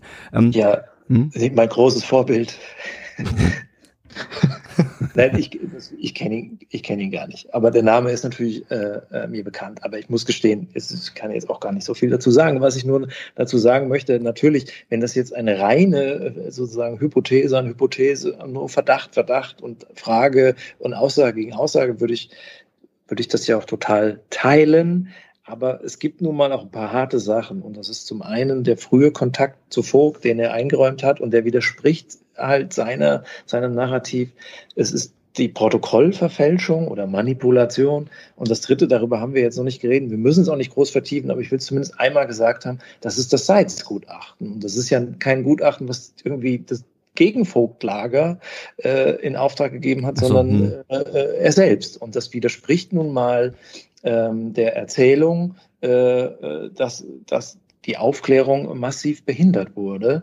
Ähm, und das ist eine Erzählung, die ihm nun mal sehr gedient hat äh, bei, sagen wir mal, äh, beim, äh, bei der personellen Bereinigung. Ähm, und äh, das ist das, was uns am meisten gewundert hat, dass davon überhaupt nichts, äh, also meines Wissens, unseres Wissens, irgendwie in der Berichterstattung ähm, ähm, äh, vorkam ähm, und dass die Berichterstattung ihm da auch sehr gedient hat von, von manchen Medien. Und da fragen wir uns natürlich, ja, hatten die das Gutachten nicht? Offenbarten sie es nicht, klar, aber wie, aber es wurde ja zumindest selektiv äh, äh, äh, zitiert und äh, sozusagen den Vorwurf, den, der uns ja auch gemacht wurde, wir sind jetzt irgendwie gesteuert von irgendjemandem, der jetzt auch sozusagen ein bisschen auch aus dem Journalistenkreis kam, wo ich sage, ja, aber Moment, wir hatten das Gutachten äh, und ihr hattet es offenbar nicht. Ähm, mhm. ähm, und äh, das ist nun mal unsere Leistung auch. Und, und, und, Gutachten fliegen ja jetzt auch nicht, sozusagen findet man jetzt nicht vor der Haustür. Außer beim HSV. Das, also wenn man richtig, sehr richtig, wir sind nicht in Hamburg, genau, ähm, äh, sondern das ist manchmal richtig Arbeit, da ranzukommen. Mhm. Da muss man manchmal einmal Klinken putzen ähm, und, und auch Vertrauen aufbauen, dass man, äh, dass man das bekommt. Ähm, und äh, das wäscht ja, dieses Salzgutachten wäscht ja jetzt nicht alle anderen rein und das ist jetzt nicht, dreht jetzt nicht alles auf 180 Grad, aber es widerspricht einfach ähm, der offiziellen äh, öffentlichen äh, Darstellung von Klaus Vogt und auch von, von äh, ja, Teilen äh, der Medien. So, das wollte ich sozusagen, das wollte ich, dass es nicht untergeht, mhm. äh, um das auch nochmal darauf zu antworten. Ich verstehe, dass man äh, bei dem einen oder anderen Punkt äh, jetzt auch nach unserer Diskussion zu dem Schluss kommt, naja, das mit der Gründung 2019, naja, so, das ist jetzt, überzeugt mich nicht. So, wer das sagt, ist okay. So, das äh, verstehe ich. Ähm, ähm, aber es ist jetzt nicht die reine Verdachtsberichterstattung, äh, sondern es ist eine sozusagen, es gibt eine Mischung aus harten Fakten, die unsere Recherche gebracht haben, und dann so ein paar Sachen, wo wir sagen, na, die Frage muss man jetzt aber mal stellen dürfen. Mhm. Ähm, und klar, das überlasst sozusagen, ob das dann immer 100 Prozent ist, das, äh, das, das würden wir ja auch nie behaupten. So, ähm, wir, wir sind ja jetzt niemand, der die Wahrheit in Steintafeln äh, den Erdlingen überreicht. So, ne? sondern es ist ein Versuch, äh, einen Fall zu rekonstruieren, der sehr kompliziert ist und der in der Vergangenheit liegt, wo viele Leute Interessen haben und überhaupt viele Leute äh, eine Rolle spielen ähm, und Gutachten hin und das Gutachten und so. Ich meine, so viel Papier äh, für so einen Konflikt, das ist äh, übrigens auch bezeichnend für die ganze Dimension dieses Lagerkampfs, der da stattgefunden hat. Wenn erstmal die Anwälte im Haus sind, so, dann geht es eigentlich nur noch über eine, über eine, über einen Neustart mit, äh, ja, äh, wenn zumindest ein paar Leute äh, gehen müssen und das, das ist ja jetzt auch geschehen. Mhm. So, weil man natürlich sagen muss, dass mit den Steintafeln, das ist zumindest das, was der Teaser äh, suggeriert hat. Alles ganz anders, als man es erwartet hat. Aber gut, ähm, über den Teaser hatten wir eingangs, eingangs schon gesprochen. Ist auch nur ein Randaspekt jetzt. Ähm, wir sind, nehmen das auch schon relativ lange auf. Ähm, ich würde nochmal auf ein Thema zu sprechen kommen. Ähm, auch das Thema, das Thema Seitz, das war, ähm, das war eine der Anwaltskanzleien, die die Esikon ähm, Ergebnisse nochmal bewertet hat, richtig? Bin, genau, genau. Das Salzgutachten äh, kam noch oben drauf. Hm, hm, genau, das war, glaube ich, das, was die AG hatte eins beauftragt, eine, ähm, das ist, glaube ich, das, was die, was der EV beauftragt hat. Ja. Genau. Ähm, ja. Kann ich, ich bin nicht, er erwischte mich, also erwischte mich gerade in dem Sinne in den blinden Fleck, dass ich mich darüber jetzt in letzter Zeit, also ich, ich kenne die Thematik, ähm, aber habe ich mich auch im, im Rahmen von meinem Blogartikel nicht ähm, nicht ausführlich mit beschäftigt. Ähm, mag selektive Wahrnehmung sein. Ich bin nur einfach, kann gerade nichts, nichts zu, zu dem Thema sagen. Ähm, aber es ist gut, dass du es nochmal angesprochen hast. Ja, Steffen? Äh, ist auch äh, für mich ganz undurchsichtig, äh, welche Kanzlei jetzt wirklich für welche Aufgabe genau zuständig war. Am Anfang hatte ich nämlich auch den Eindruck, dass zusätzlich zum ESICON-Bericht zur selben Thematik nochmal andere Kanzleien quasi äh, Bericht erstellen sollen. Danach ging es aber nur um die Beurteilung der Arbeit der ESICON und gar nicht um den Datenskandal an und für sich. Mhm. Die äh, Leute, die auf der anderen Seite von Vogt standen, haben aber versucht, das dann auch so darzustellen, als ob die Kanzlei ja zu völlig anderen Ergebnissen gekommen wäre, was aber gar nicht deren Aufgabe war. Und da ist auch viel, also die Zuständigkeiten sind da, ich glaube, am Ende äh, wirklich klar nur diesem diesem Exekutivausschuss vielleicht, wo ja Vogt, Hitzelsberger, äh, also. ein paar andere noch mit drin sitzen. Ähm, Habt ihr Kafka den Prozess gelesen? Das ist so, würde sagen, überall ist das Gericht, ja. Äh, die Gerichtskanzleien, jede Tür, die man aufmacht, stehen drei Anwälte. Und, ja, das hat sich in der Tat angefühlt, ja. So, ja. so ein bisschen äh, äh, äh, hat man hier auch den Eindruck, äh, also so, Gutachten, Schlacht will ich nicht sagen, aber äh, ist schon so. Also, dass dann zwei Kanzleien äh, tätig werden, ist schon auch echt ungewöhnlich. Und dann am Endeffekt verlässt man sich aber auf das, was die Landesdatenschutzbehörde äh, herausbekommen hat, nämlich sozusagen ein Organisationsversagen und 300.000 Euro Strafe. So, äh, das war äh, so, das war sehr deutsch, fand ich. Wobei da ist, da ist ja der Witz, ne, bei diesem, ähm, äh, bei diesem Urteil dann vom, vom Landesgericht und so, dass da tatsächlich nur dieser Datenmissbrauch an den Forenmitgliedern äh, quasi verurteilt worden ist. Als nach Einführung der DSGVO war. Ja. Genau, richtig. Und, und alles andere ist halt quasi so ein bisschen hinten runtergefallen. Ne? Ja, das darf er gar nicht. Also, ähm, so wie ich das verstanden habe, das stimmt, das war mir für noch eingefallen, passt das gar nicht zum Thema. Ähm, aber der Stefan Brink, der dürfte ja, hat ja nur die Sachen bewertet, die nach, ähm, wann war das, Mai 2018 mhm. ähm, stattgefunden haben. Ähm, nach Einführung der DSGVO. Alles andere äh, konnte er auch in seinem seinen Festsetzung seines Strafmaßes, soweit ich weiß, gar nicht bewerten, weil das halt, ähm, weil halt die, ja, weil es halt nicht gegen die, weil die DSGVO da noch nicht galt und er hat nur Verstöße gegen die DSGVO ähm, bewertet. Also insofern, also es braucht wohl schon noch jemanden, der auch das, was, was vor 2018 passiert ist, äh, aufge aufklärt. Ob das jetzt am Ende die ESICON hätte sein müssen. Also ich fand das auch habe mich auch damals gewundert, dass man sich vom DFB einen Ratschlag holt. Das ist meistens keine gute Idee. Ähm, ähm, ja, genau. Ich möchte aber nochmal auf ein anderes Thema zu, zu, zu, zu sprechen kommen. Ähm, und wir werden mit Sicherheit hier nicht alle Themen abdecken. Wir reden jetzt schon über, über anderthalb Stunden. Ähm, Thema Vogtland. Ähm, Olli, du hast, ich glaube, der Endphase von Wolfgang Dietrichs Präsidentschaft einen Tweet äh, geschrieben, der mich sehr gefreut hat, nämlich dass ich in Stuttgart äh, eine wache Gegenöffentlichkeit ähm, entwickelt habe. Ähm, und das ist natürlich, also nicht nur, weil ich die schätze, sondern auch, weil es einfach nochmal, wenn das ein Journalist sagt, ähm, der sich professionell mit Fußball beschäftigt, nochmal, ähm, ja. Also hat mich auf jeden Fall gefreut, die Einschätzung. Ähm, und im Artikel werden Blogger und Podcaster und damit auch Steffen und ich und äh, andere ähm, nochmal anders beschrieben, nämlich in Richtung so bis und auch den Twitter-Nutzer äh, digitale Elite ähm, ist, glaube ich, der richtige, äh, ist, ist, ist glaube ich, das, das Zitat. Ähm, ein, eine Machtbasis auf Twitter, um es mal zusammenzufassen.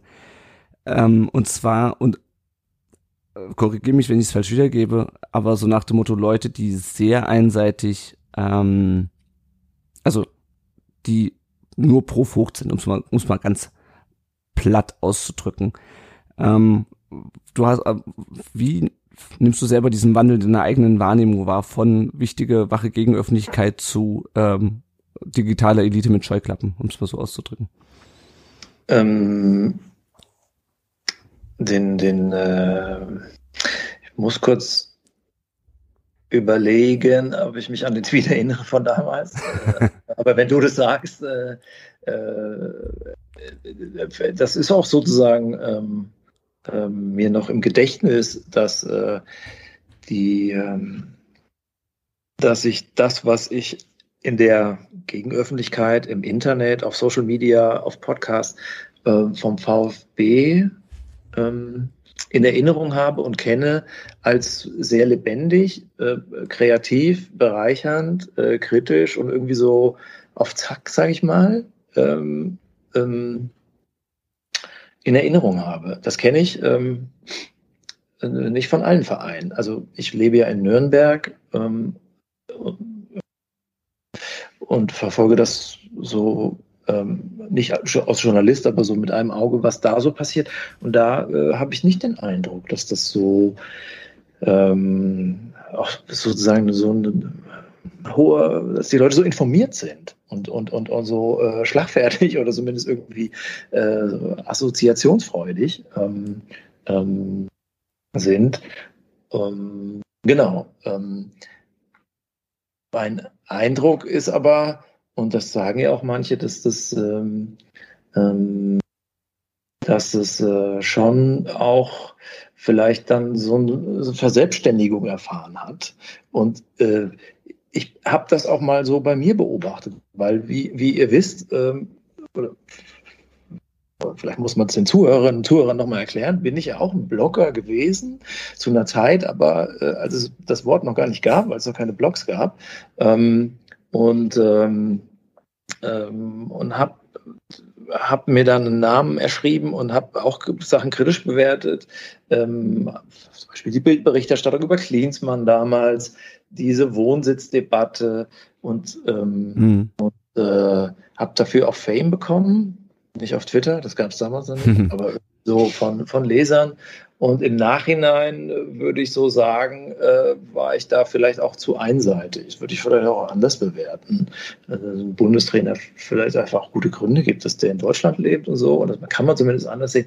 Ähm, und ähm, eigentlich äh, äh, habe ich mit dem Begriff digitale Elite auch so ein bisschen über mich gesprochen, aber das ist ja Journalismus immer sozusagen eigentlich eine Selbstanklage, nur ver, verkleidet als äh, Kritik an anderen. So, ne? Aber gut, nur mal am Rande. Deswegen, ähm, das man musste sagen, die, die Erfahrung mit dieser Geschichte äh, VfB war, dass ich am Montag, also war schon eine spezielle. Am Montag habe ich den Fragenkatalog geschickt, äh, dann äh, wurde ich schon ähm, äh, am Dienstag oder Mittwoch von, äh, von Kollegen aus Stuttgart angeschrieben, wann der Text denn kommt. Ich sage, okay, das macht auch mal die Runde. Dann war Donnerstag, äh, wurde mir zugetragen, ähm, dass ich sozusagen äh, im Auftrag von Dietrich schreibe, und zwar von zwei Seiten. Äh, das war alles, bevor überhaupt ein Wort äh, veröffentlicht wurde. Und äh, ich, also ich habe es auch schon als Shitstorm empfunden, dass der, äh, als der Trailer äh, veröffentlicht wurde und die Reaktion darauf.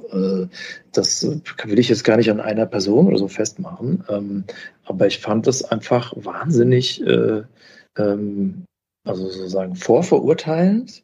Wenn ich auch, sagen wir mal, sage, okay, der Trailer, kann man, kann man so und so sehen. Ich fand ihn eigentlich ganz gut so. Ich sage jetzt mal, ich habe ihn jetzt auch nicht, war jetzt auch nicht dafür verantwortlich. Das gehört so ein bisschen dazu. Aber dass es so eine Reaktion auslöst, ähm, fand ich äh, irgendwie, habe ich unterschätzt und fand ich auch nicht gut. Fühlte mich auch da persönlich äh, äh, angegriffen oder sollte persönlich werden. Ähm, und dann irgendwie, ja, weil Hitzelsberger irgendwie für, bei uns sich geoutet hat und so. Ja, das, aber da also sagen, war, gar, war gar nicht ich der Autor so. Ne? Mhm. Aber das kam schon an Vorreaktion, bevor, also der erste Shitstorm vor der Veröffentlichung. Auch interessante Erfahrung. Ähm, ähm, und das äh, deckte sich mit auch Beschreibungen von Leuten, die, die in Stuttgart äh, das beobachten, vielleicht auch beteiligt äh, waren und sagen, das hat sich hier irgendwie gedreht. Und äh, ähm, mein Eindruck ist, das ist vielleicht nicht so ganz falsch. Ähm, mhm. Ich meine, die, wir sind ja, ich, ich meine, vielleicht ich hoffe, ich mache den Eindruck, dass ich an, an einer sachlichen Kritik auch immer interessiert bin und an Nachfragen. Aber äh, wir wurden ja auch da mächtig durch den Kakao gezogen. Mein Gott, das muss man aushalten. Aber dass wir schlampig recherchiert hätten, das weiß ich wirklich von mir. Wir haben da, wir sind drei erfahrene Journalisten mit Renommee und die Zeit ist jetzt auch nicht irgendeine Klitsche. Äh, das heißt nicht, dass wir immer recht haben, aber wir haben uns wirklich Mühe gegeben. Wir haben enorm viel Arbeit investiert. Äh, wir haben mit ganz vielen Leuten gesprochen. Wir haben Dokumente gesichtet. Wir haben äh, Leuten Fragen gestellt und äh, wir, haben, wir haben uns um Fairness bemüht. Ich finde, wir haben auch in alle Seiten, in alle Richtungen ausgeteilt. So, wir haben auch keinen ähm, der Protagonisten verschont. Ähm, und, und das war, fand ich einfach, dass sowas ähm, in der Summe wie sich die Leute dann auch aufpeitschen. Äh, es gibt Likes, äh, so man schreibt für den Like und äh, das ist so meine Beobachtung, ähm, dass das auch den Diskurs äh, gefährdet. So und an sowas bin ich dann auch ehrlich gesagt nicht interessiert. Deswegen habe ich mich auch Twitter dann auf Twitter dann nicht zu Wort gemeldet, weil ich dachte ja, hier kommen ja schon Reaktionen vorher oder nach fünf Minuten nach der Veröffentlichung gesagt, da kann man den ganzen Text ja noch gar nicht gelesen haben. Mhm. Ähm, und äh, ich will jetzt auch nicht das Mimöschen sein, so. Also, man muss auch Sachen abkönnen. Hier in meinem Arbeitszimmer könnt ihr jetzt nicht sehen, hängt noch ein äh, Beschwerdebrief äh, vom ehemaligen DFB-Präsidenten äh, an eine wichtige Stelle in unserem Haus. Und äh, ich stand beim DFB schon vor Gericht und äh, ich wurde schon als Betonkopf äh, beschrieben in einem Artikel in der äh, in der Zeitung, der sich nur mit mir befasst hat. Äh, so, das äh, ist man, man muss auch was einstecken können als Journalist. Und trotzdem fand ich es jetzt einfach drüber, mhm. so ne? mhm. Im, im Ton. Äh, und die, die, die Fanrezeption ist immer anders als die professionelle. Hier lag sie extrem weit auseinander. Ähm, und ich fand, äh, fand, das passte nicht. Und es erinnerte mich auch an andere Phänomene. Ich will nicht sagen in unserer Gesellschaft, aber auch aus dem Fußball. Wenn ich das mal erzählen darf, vor ein paar Jahren habe ich mal eine kritische Schiedsrichtergeschichte gemacht. Ähm, Pfande, Krug, Mobbing, hm. äh, Günstlingswirtschaft, Felix Zweier und so weiter. Hm. Äh, ähm, und da habe hab mich ja auch wirklich, das war eine aufwendige Arbeit, ähm, ähm, dafür wurde ich von Colinas Erben äh, auseinandergenommen für die Geschichte. Ähm, Colinas Erben muss man ja wahrscheinlich nicht erklären, ja. wer die sind. Äh, ähm, und und äh, die haben sich da zwei Stunden über die Recherche äh, hergemacht. Ähm, und äh, heute ist das Standard oder Konsens, was ich da geschrieben habe. Vielleicht nicht Konsens, aber heute sehen die das vielleicht genauso und sehen das viele andere genauso. Und Felix Zweier und so hat es jetzt auch mehrfach bestätigt, was er für einer ist. Und Fandel und Krug sind nicht mehr da und Manuel Gräfer hat sich öffentlich geäußert und Felix Brüch ist ihm beigesprungen und andere intern auch so. Ich will nur sagen, das ist auch eine Form von Gegenöffentlichkeit. So, Colinas Erben, die ich total, also die, die, den Ansatz schätze ich, ja. Eine Nische, die sich mit Schiedsrichterfragen befasst. Ja, total wichtig, weil Schiedsrichter wichtig sind. Aber die wurden von der subversiven Gegenöffentlichkeit zum äh, Mitspieler der Macht. So. Ähm, so, da gibt's vielleicht, muss man vielleicht noch erwähnen, er ist Bayern-Fan, so, äh, und wie viele Journalisten in Deutschland äh, äh, schreiben, dass es einen Bayern-Bonus gibt. So, wer außer mir macht das groß? So, ab und zu mal mache ich es wenigstens, weil natürlich gibt's den. Wie, wie kann man die Bundesliga über Jahrzehnte beobachten und das bestreiten? So, wir haben es ja am Anfang der Saison wieder erlebt. Der VfB übrigens ja im letzten Jahr äh, äh, als Manuel Neuer musste nur mal den Arm heben und dann wurde das Tor eben wieder aberkannt. Ja, ja, ja, Andersrum passiert das ja so gut wie nie. Ja, vielleicht mal also mal eine Ausnahme im äh, Pokalfinale 2018 Eintracht Frankfurt Elfmeter Boateng und so. Aber auch da wieder muss man angucken, das war Felix Zweier. Also ich will nur sagen, äh, äh, da wird man als Journalist dann eben angegriffen, aber so sagen, aber er ist Bayern-Fan so. Hm, ja, ja. Äh, ich bin aber, äh, ich bin aber VfB, also wenn, dann war ich ja mal VfB-Fan, ja, weil das jetzt die Zuhörer noch nicht mussten. Ich bin unter einem Hansi Müller-Poster groß geworden, habe ich dir mal erzählt. Ich wollte so. gerade sagen, also, also unsere Zuhörerinnen haben natürlich auch Folge 55 gehört. Ja, ja, noch in stimmt, natürlich haben sie alle noch in Erinnerung. So, und für mich spielt das eben keine Rolle. Ne? Also ich bin da keinem, keinem Verein mehr äh, äh sozusagen so verbunden und äh, ich, ich, also ich habe den Anspruch an mich, ergebnisoffen zu recherchieren. Das ist jetzt egal, ob das VfB ist, Bayern oder Dortmund, auch wenn es immer unter jedem Artikel, den ich schreibe, steht, der ist doch Bayern-Fan, der ist doch BVB-Fan, also ich keine Ahnung, so, was man mal so hört. So wird halt Arbeit versucht zu diskreditieren, aber es ist auch so ein bisschen ein Spiel, so. Ähm, genau, ähm, ja, also was äh, äh so, äh, ich habe das als unangenehm, unangebracht mhm. empfunden in der Summe, ohne dass ich jetzt äh, also wir haben uns ja auch ein bisschen gebieft, Lennart, kann man ja auch mal sagen. Ja. Es ist ja auch okay. Über zwei soziale Netzwerke. Bitte? über zwei soziale Netzwerke hinweg, ja. Genau, das gleich über zwei. irgendwann habe ich dann den Faden auch verloren. Und das ist ja auch, also Streit gehört ja auch irgendwie dazu. So. Also wir müssen jetzt ja auch nicht äh, uns in allem einig sein und am Ende wird es hier vielleicht auch nicht so, so heiß gegessen. Jetzt ist es ja auch ein paar Wochen zurück, ja auch bei mir. Aber klar, wer lässt sich schon gern seine Integrität absprechen? So, mhm. ne? Das und ist aber so eine Dauererfahrung. Aber hier war es irgendwie so, boah, krass. Und mein Eindruck war, ja, okay, wir greifen jetzt den Vogt, den, Mann der Fans an. Äh, dabei wird übersehen, dass aber auch in dem Text noch viel ganz, also ganz anderes steht. Mhm. Ja. Unser, unser Ziel war wirklich ein, ein, ein facettenreiches Bild zu zeichnen und keinen äh, zu verschonen, zumindest keinen der aus unserer Sicht drei Hauptdarsteller, nämlich Klaus Vogt, Thomas Hitzelsberger, über den wir jetzt nur ganz wenig gesprochen haben, ähm, äh, und Esikon. Und das nur dazu. Also Thomas Hitzelsberger, ich weiß nicht, ob in der Stuttgarter Zeitung schon mal so ein kritischer Text äh, über Thomas Hitzelsberger gestanden hat. In, also in einer der Stuttgarter Zeitungen, ja, sage ich mal. Äh, die, äh, äh, weil, also das will ich jetzt auch nochmal sagen, die, dieser Brief, ja, wie der inhaltlich zu bewerten ist, ist immer eine andere Frage. Aber dass er den überhaupt geschrieben hat, das lässt schon auch Zweifel an seiner Führungsstärke äh, erkennen oder Zweifel an seiner Eignung als Führungskraft. Ähm, da muss er selber noch äh, einige Jahre reifen oder so, so mindestens. Ne? Also er hat das noch nicht bewiesen, dass er das, dass er das sein kann. Und äh, die, äh, das, das will ich auch noch mal klar sagen, dass das, ähm, dass, äh, dass äh, wir ihn da auch nicht irgendwie aus der Verantwortung nehmen. Und es gibt Leute, sagen wir mal, aus Stuttgart, äh, ein bisschen auch im Kreis der Meisterspieler 84, so, äh, ohne dass ich jetzt deren Meinung alle kenne. Aber da habe ich auch schon mal gehört, naja, da haben sie jetzt aber beide nicht gut ausgesehen, so, oder eigentlich müssen sie beide weg. Der Satz fiel auch mal so. Äh, das will ich gar nicht sagen, dass ich das, äh, dass ich das äh, äh, so, fordere oder so, Köpfe und so. Das war nicht unsere Absicht. Ne? Aber ähm, ähm, aber die, die, äh, also kritisch müssen äh, alle Beteiligten mhm. da äh, betrachtet werden. So, das äh, äh, also, finde ich nicht, dass wir da einem Lager zuzusprechen sind.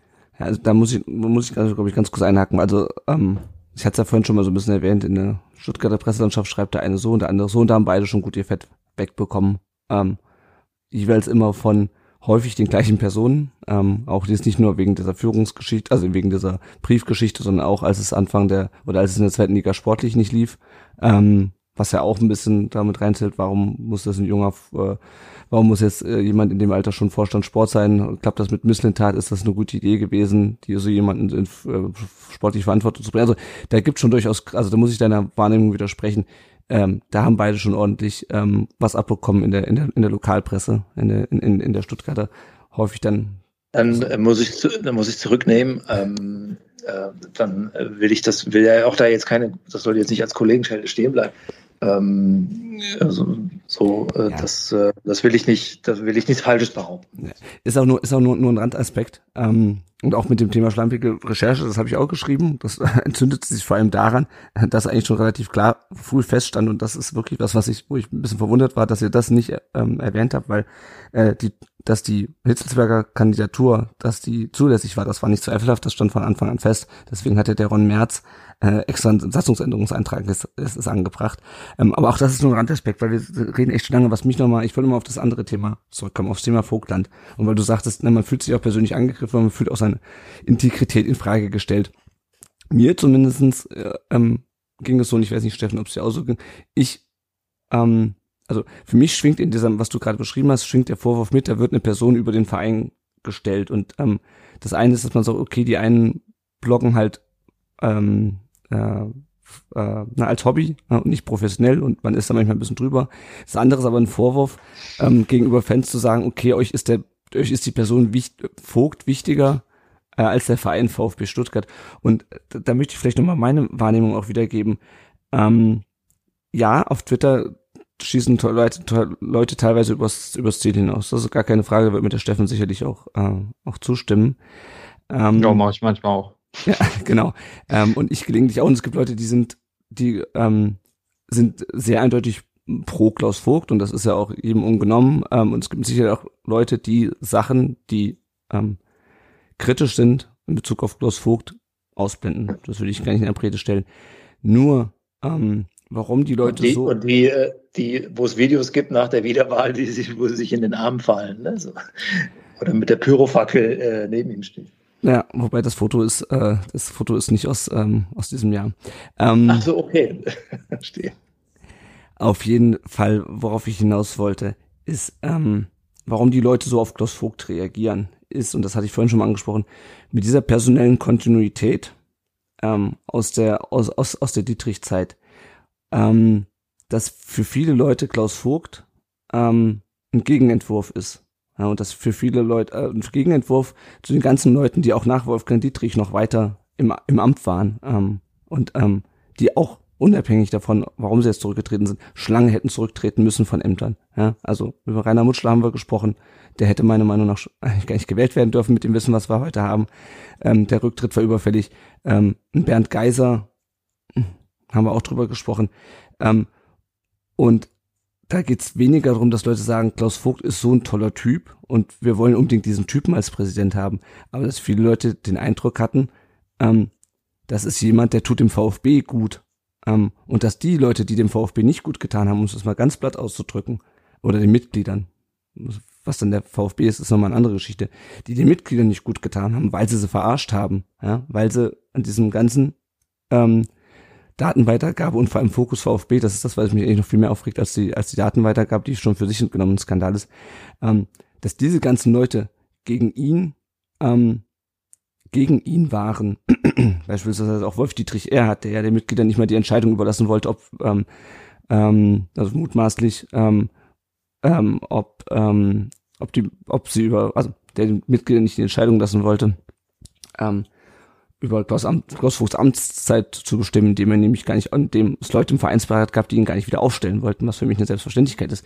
Und ich glaube, deswegen reagieren so viele Leute allergisch darauf, nicht weil sie sagen, Klaus Vogt ist so ein super Typ und ähm, sie haben Klaus Vogt als Post über dem Bett hängen, sondern weil sie sagen, alle anderen, die auch noch aus der Dietrichzeit übrig geblieben sind, schaden dem v VfB so immens, dass Vogt vielleicht auch in manchen Stellen überhöht, ähm, das, das der gehört nicht zu dieser Clique. Du hast es ja auch mit Machtzirkel, glaube ich, beschrieben, oder, oder ihr habt es ja beschrieben in dem Artikel. Und das ist, glaube ich, der Grund, warum so viele Leute ähm, auch so also kurz vor der MV auch so emotional darauf reagiert haben, weil sie gedacht haben, ähm, wenn jetzt ähm, sich Steiger durchsetzt und du, Steffen, du hast ja auch mit, mit Pierre-Enrik Steiger gesprochen, dann mhm. war die ganze, diese ganze wache Gegenöffentlichkeit, ähm, ja, dieses ganze aufzuzeigen, wo Dietrich ähm, die, die schlechte Amtszeit, Amtsführung von Dietrich aufzuziehen. Diese ganze Arbeit war umsonst, weil dann sind wieder Leute wie Port, ähm, der auch Mitglieder ähm, zumindest gering geschätzt hat in seiner Arbeit, in seiner ähm, Funktion als Vertreter von Daimler im Aufsichtsrat. Da sind diese ganzen Leute wieder wieder an der Macht und dann geht das alles wieder von vorne los und mit, und ja Mitglieder werden wieder zumindestens gering geschätzt. Ich, also das ist so meine Wahrnehmung. Es ist sprachlich nicht mehr so ganz druckreif um, um, um Viertel vor elf. Ähm, vielleicht Steffen, kannst du das noch ergänzen? Dann, dann kannst du gerne was dazu sagen, Olli. Weil ich, das war einfach nur die Wahrnehmung, die ich dir nochmal mitgeben wollte, warum die Leute so emotional auch drauf reagieren.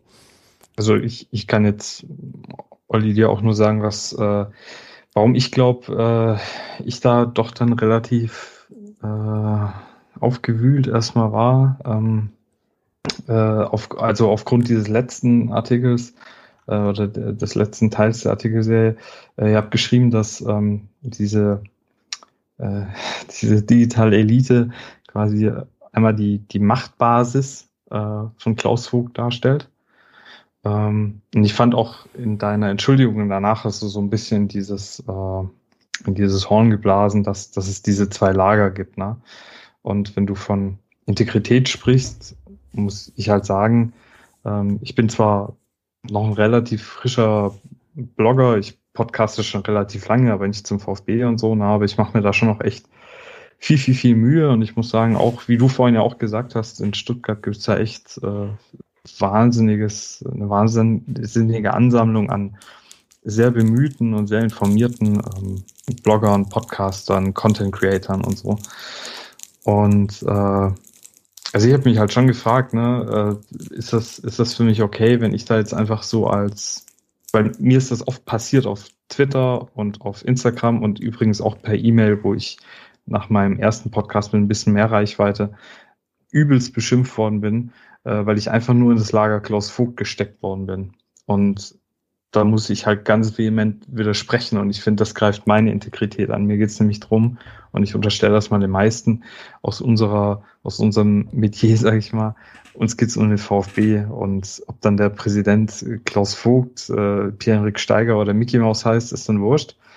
Das muss halt jemand sein, der für einen VfB gut ist und ich fand diese, äh, dieses, dieses Unterteilen in Lager und so, äh, das, das, hat so ein bisschen das angegriffen, was äh, eigentlich, worin ich mir Mühe gebe und was ich versuche eigentlich zu machen, nämlich äh, einfach äh, bisschen aufzuklären und guten Content zu VfB zu machen und eben nicht, äh, nicht Partei zu ergreifen oder nicht zu sehr Partei zu ergreifen, wobei ich natürlich kein, äh, keine Verpflichtung zur Objektivität habe. Ähm, aber trotz allem, ja, das war auf jeden Fall das, wo, wo ich dann erstmal so schlucken musste und so dachte, uff, okay, äh, wirst du jetzt echt so wahrgenommen oder was? Okay, ähm, also die Integrität weiß ich gar nicht, ob ich die jemandem so abgesprochen habe und absprechen wollte.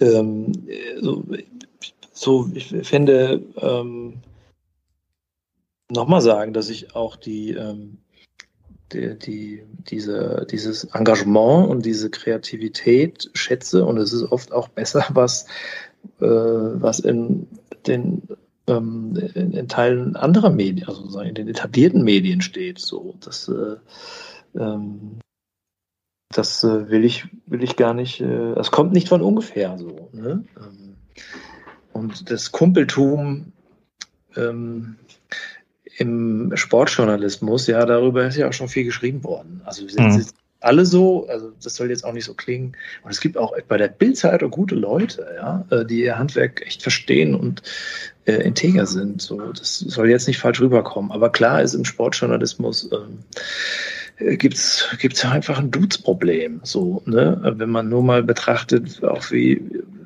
also ich war Kurze, äh, ganz kurze, äh, will ich nochmal äh, blinken nach links oder rechts. Ähm, dauert nicht lange, aber ich habe, das war das erste ähm, Turnier Deutschlands, was ich seit äh, 2010 zu Hause am Fernseher gesehen habe, ja, wegen Pandemie. Also die EM 21.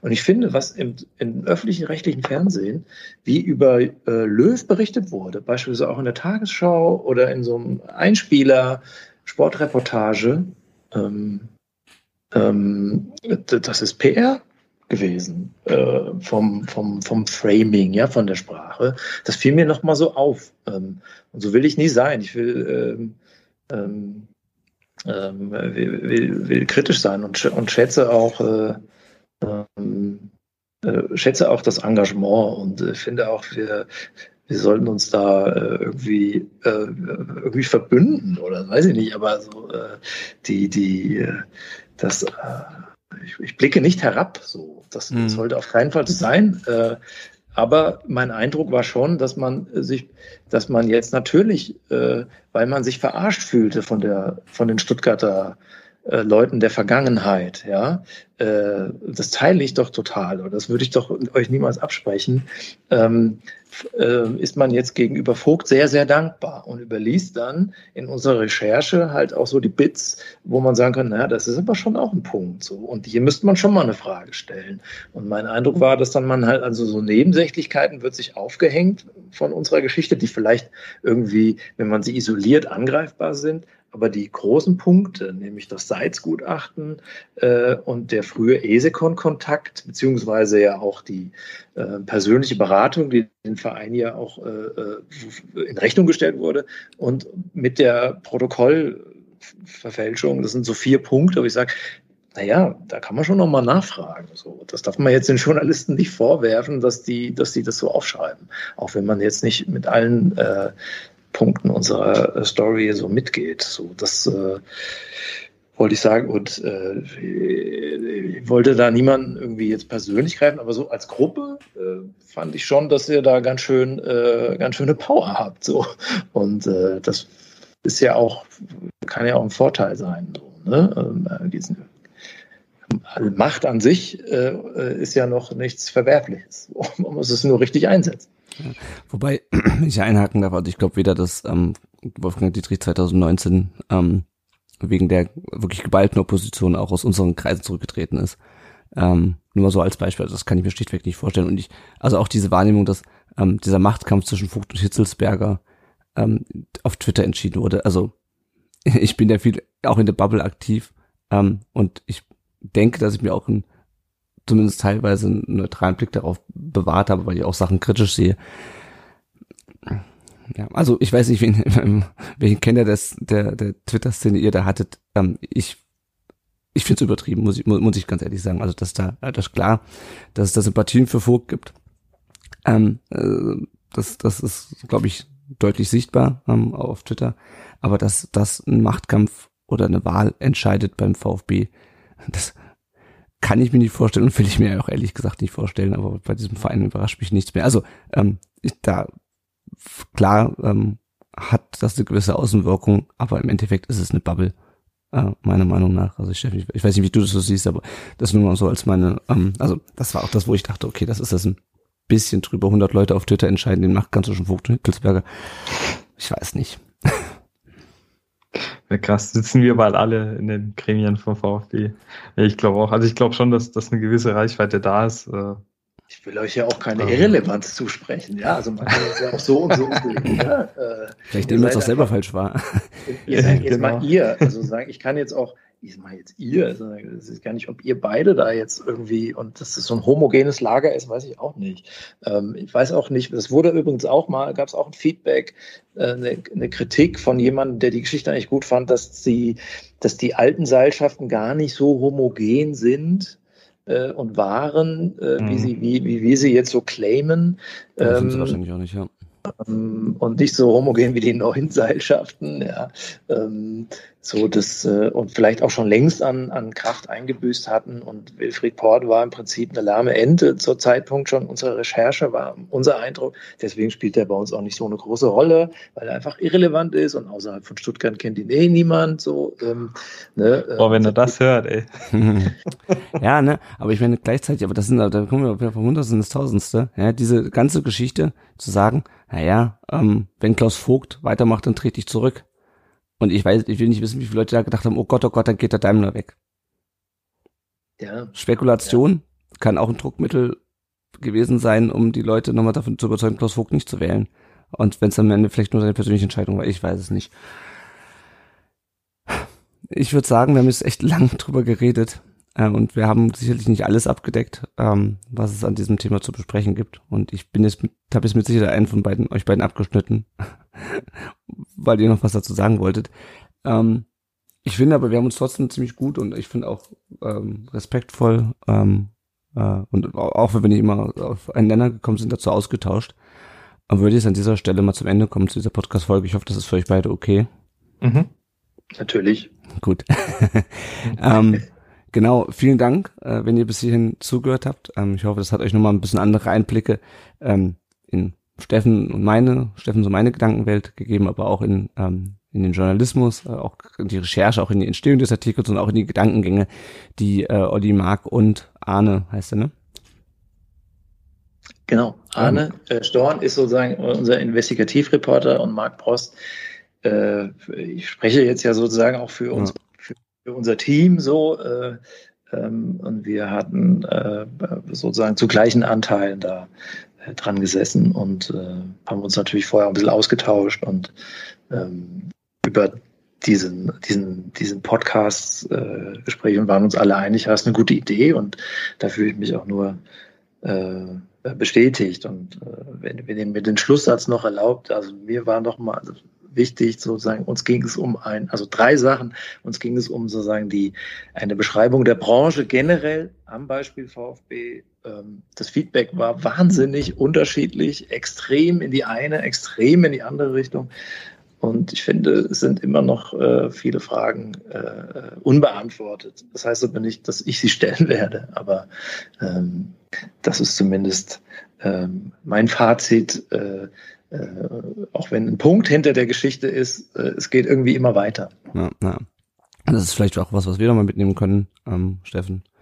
Mhm. Ähm, dass man, dass wir auch weiter nachfragen. Das hätten wir, glaube ich, sowieso vorgehabt, zumindest kann ich das für mich so sagen. Ähm, ja, auf jeden Fall ähm, vielen Dank, Steffen, ähm, dass, dass, äh, dass du dir die Zeit heute Abend genommen hast. Ähm, ähm, vielleicht möchtest du auch nochmal einen Schlusssatz sagen. Jetzt hat der Olli gerade schon sein Schlussplädoyer gehalten. Ähm, wie, wie fandst du äh, die, die, unsere Aufnahme heute? Also ich fand es erstmal, äh, also erstmal danke für die Einladung, Lennart. Äh, ich freue mich immer, wenn ich im Podcast auch mal labern darf, ohne danach die äh, Produktion übernehmen zu müssen. äh, ähm, ich fand es mega cool, dass, ähm, dass das Treffen mit, mit Olli äh, geklappt hat, weil ich ja im, äh, in meinem Blogartikel doch sehr, sehr kritisch auch war, aber auch da versucht habe, nicht äh, persönlich zu werden, weil ich, wie gesagt, auch äh, die, Zeit, aber auch die beteiligten Journalisten eigentlich äh, als ähm, äh, wie sagt man, eine qualitative Instanz einschätze. Mhm, das ist äh, gesagt, ja. Und ähm, dementsprechend, äh, also ich fand es auch super angenehm. Ähm, kann jetzt auch äh, ein paar Sachen anders nachvollziehen, besser nachvollziehen. Bedanke mich auch nochmal bei dir, Olli, für, äh, für das coole Gespräch jetzt. Ich danke euch. Gut, ja. Ähm, dann hört ihr unsere nächste Folge nach dem äh, Frankfurt-Spiel. Ähm, folgt dem Olli bei Twitter, äh, auch wenn er sich da nicht zu der Recherche geäußert hat. Ed Olli Fritsch. Ähm, folgt dem Steffen ähm, Ed Brodelei, äh, abonniert seinen Podcast, abonniert eine Zeitung. Ähm, das ist auch ein Appell, den ich noch loswerden will. Ob es die Zeit ist oder eine andere, ist es egal, aber äh, guter Journalismus ist weder umsonst noch kostenlos. Das wollte ich auch nochmal. Ähm, ich ich habe das ja mitbekommen, dass äh, der Link rumging, wo man äh, das Site Online-Abo kündigt. Das äh, hat mich daran erinnert, dass mir wurde mal zugetragen, dass ein ehemaliger Präsident des VfB Stuttgart äh, nach einem kritischen Artikel von mir über ihn äh, genauso reagiert. Ja, ja. Und ansonsten gebt uns gerne Feedback zu dieser Folge. Dann sage ich dieser Stelle Tschüss und auf Wiedersehen. Tschüss. Ciao.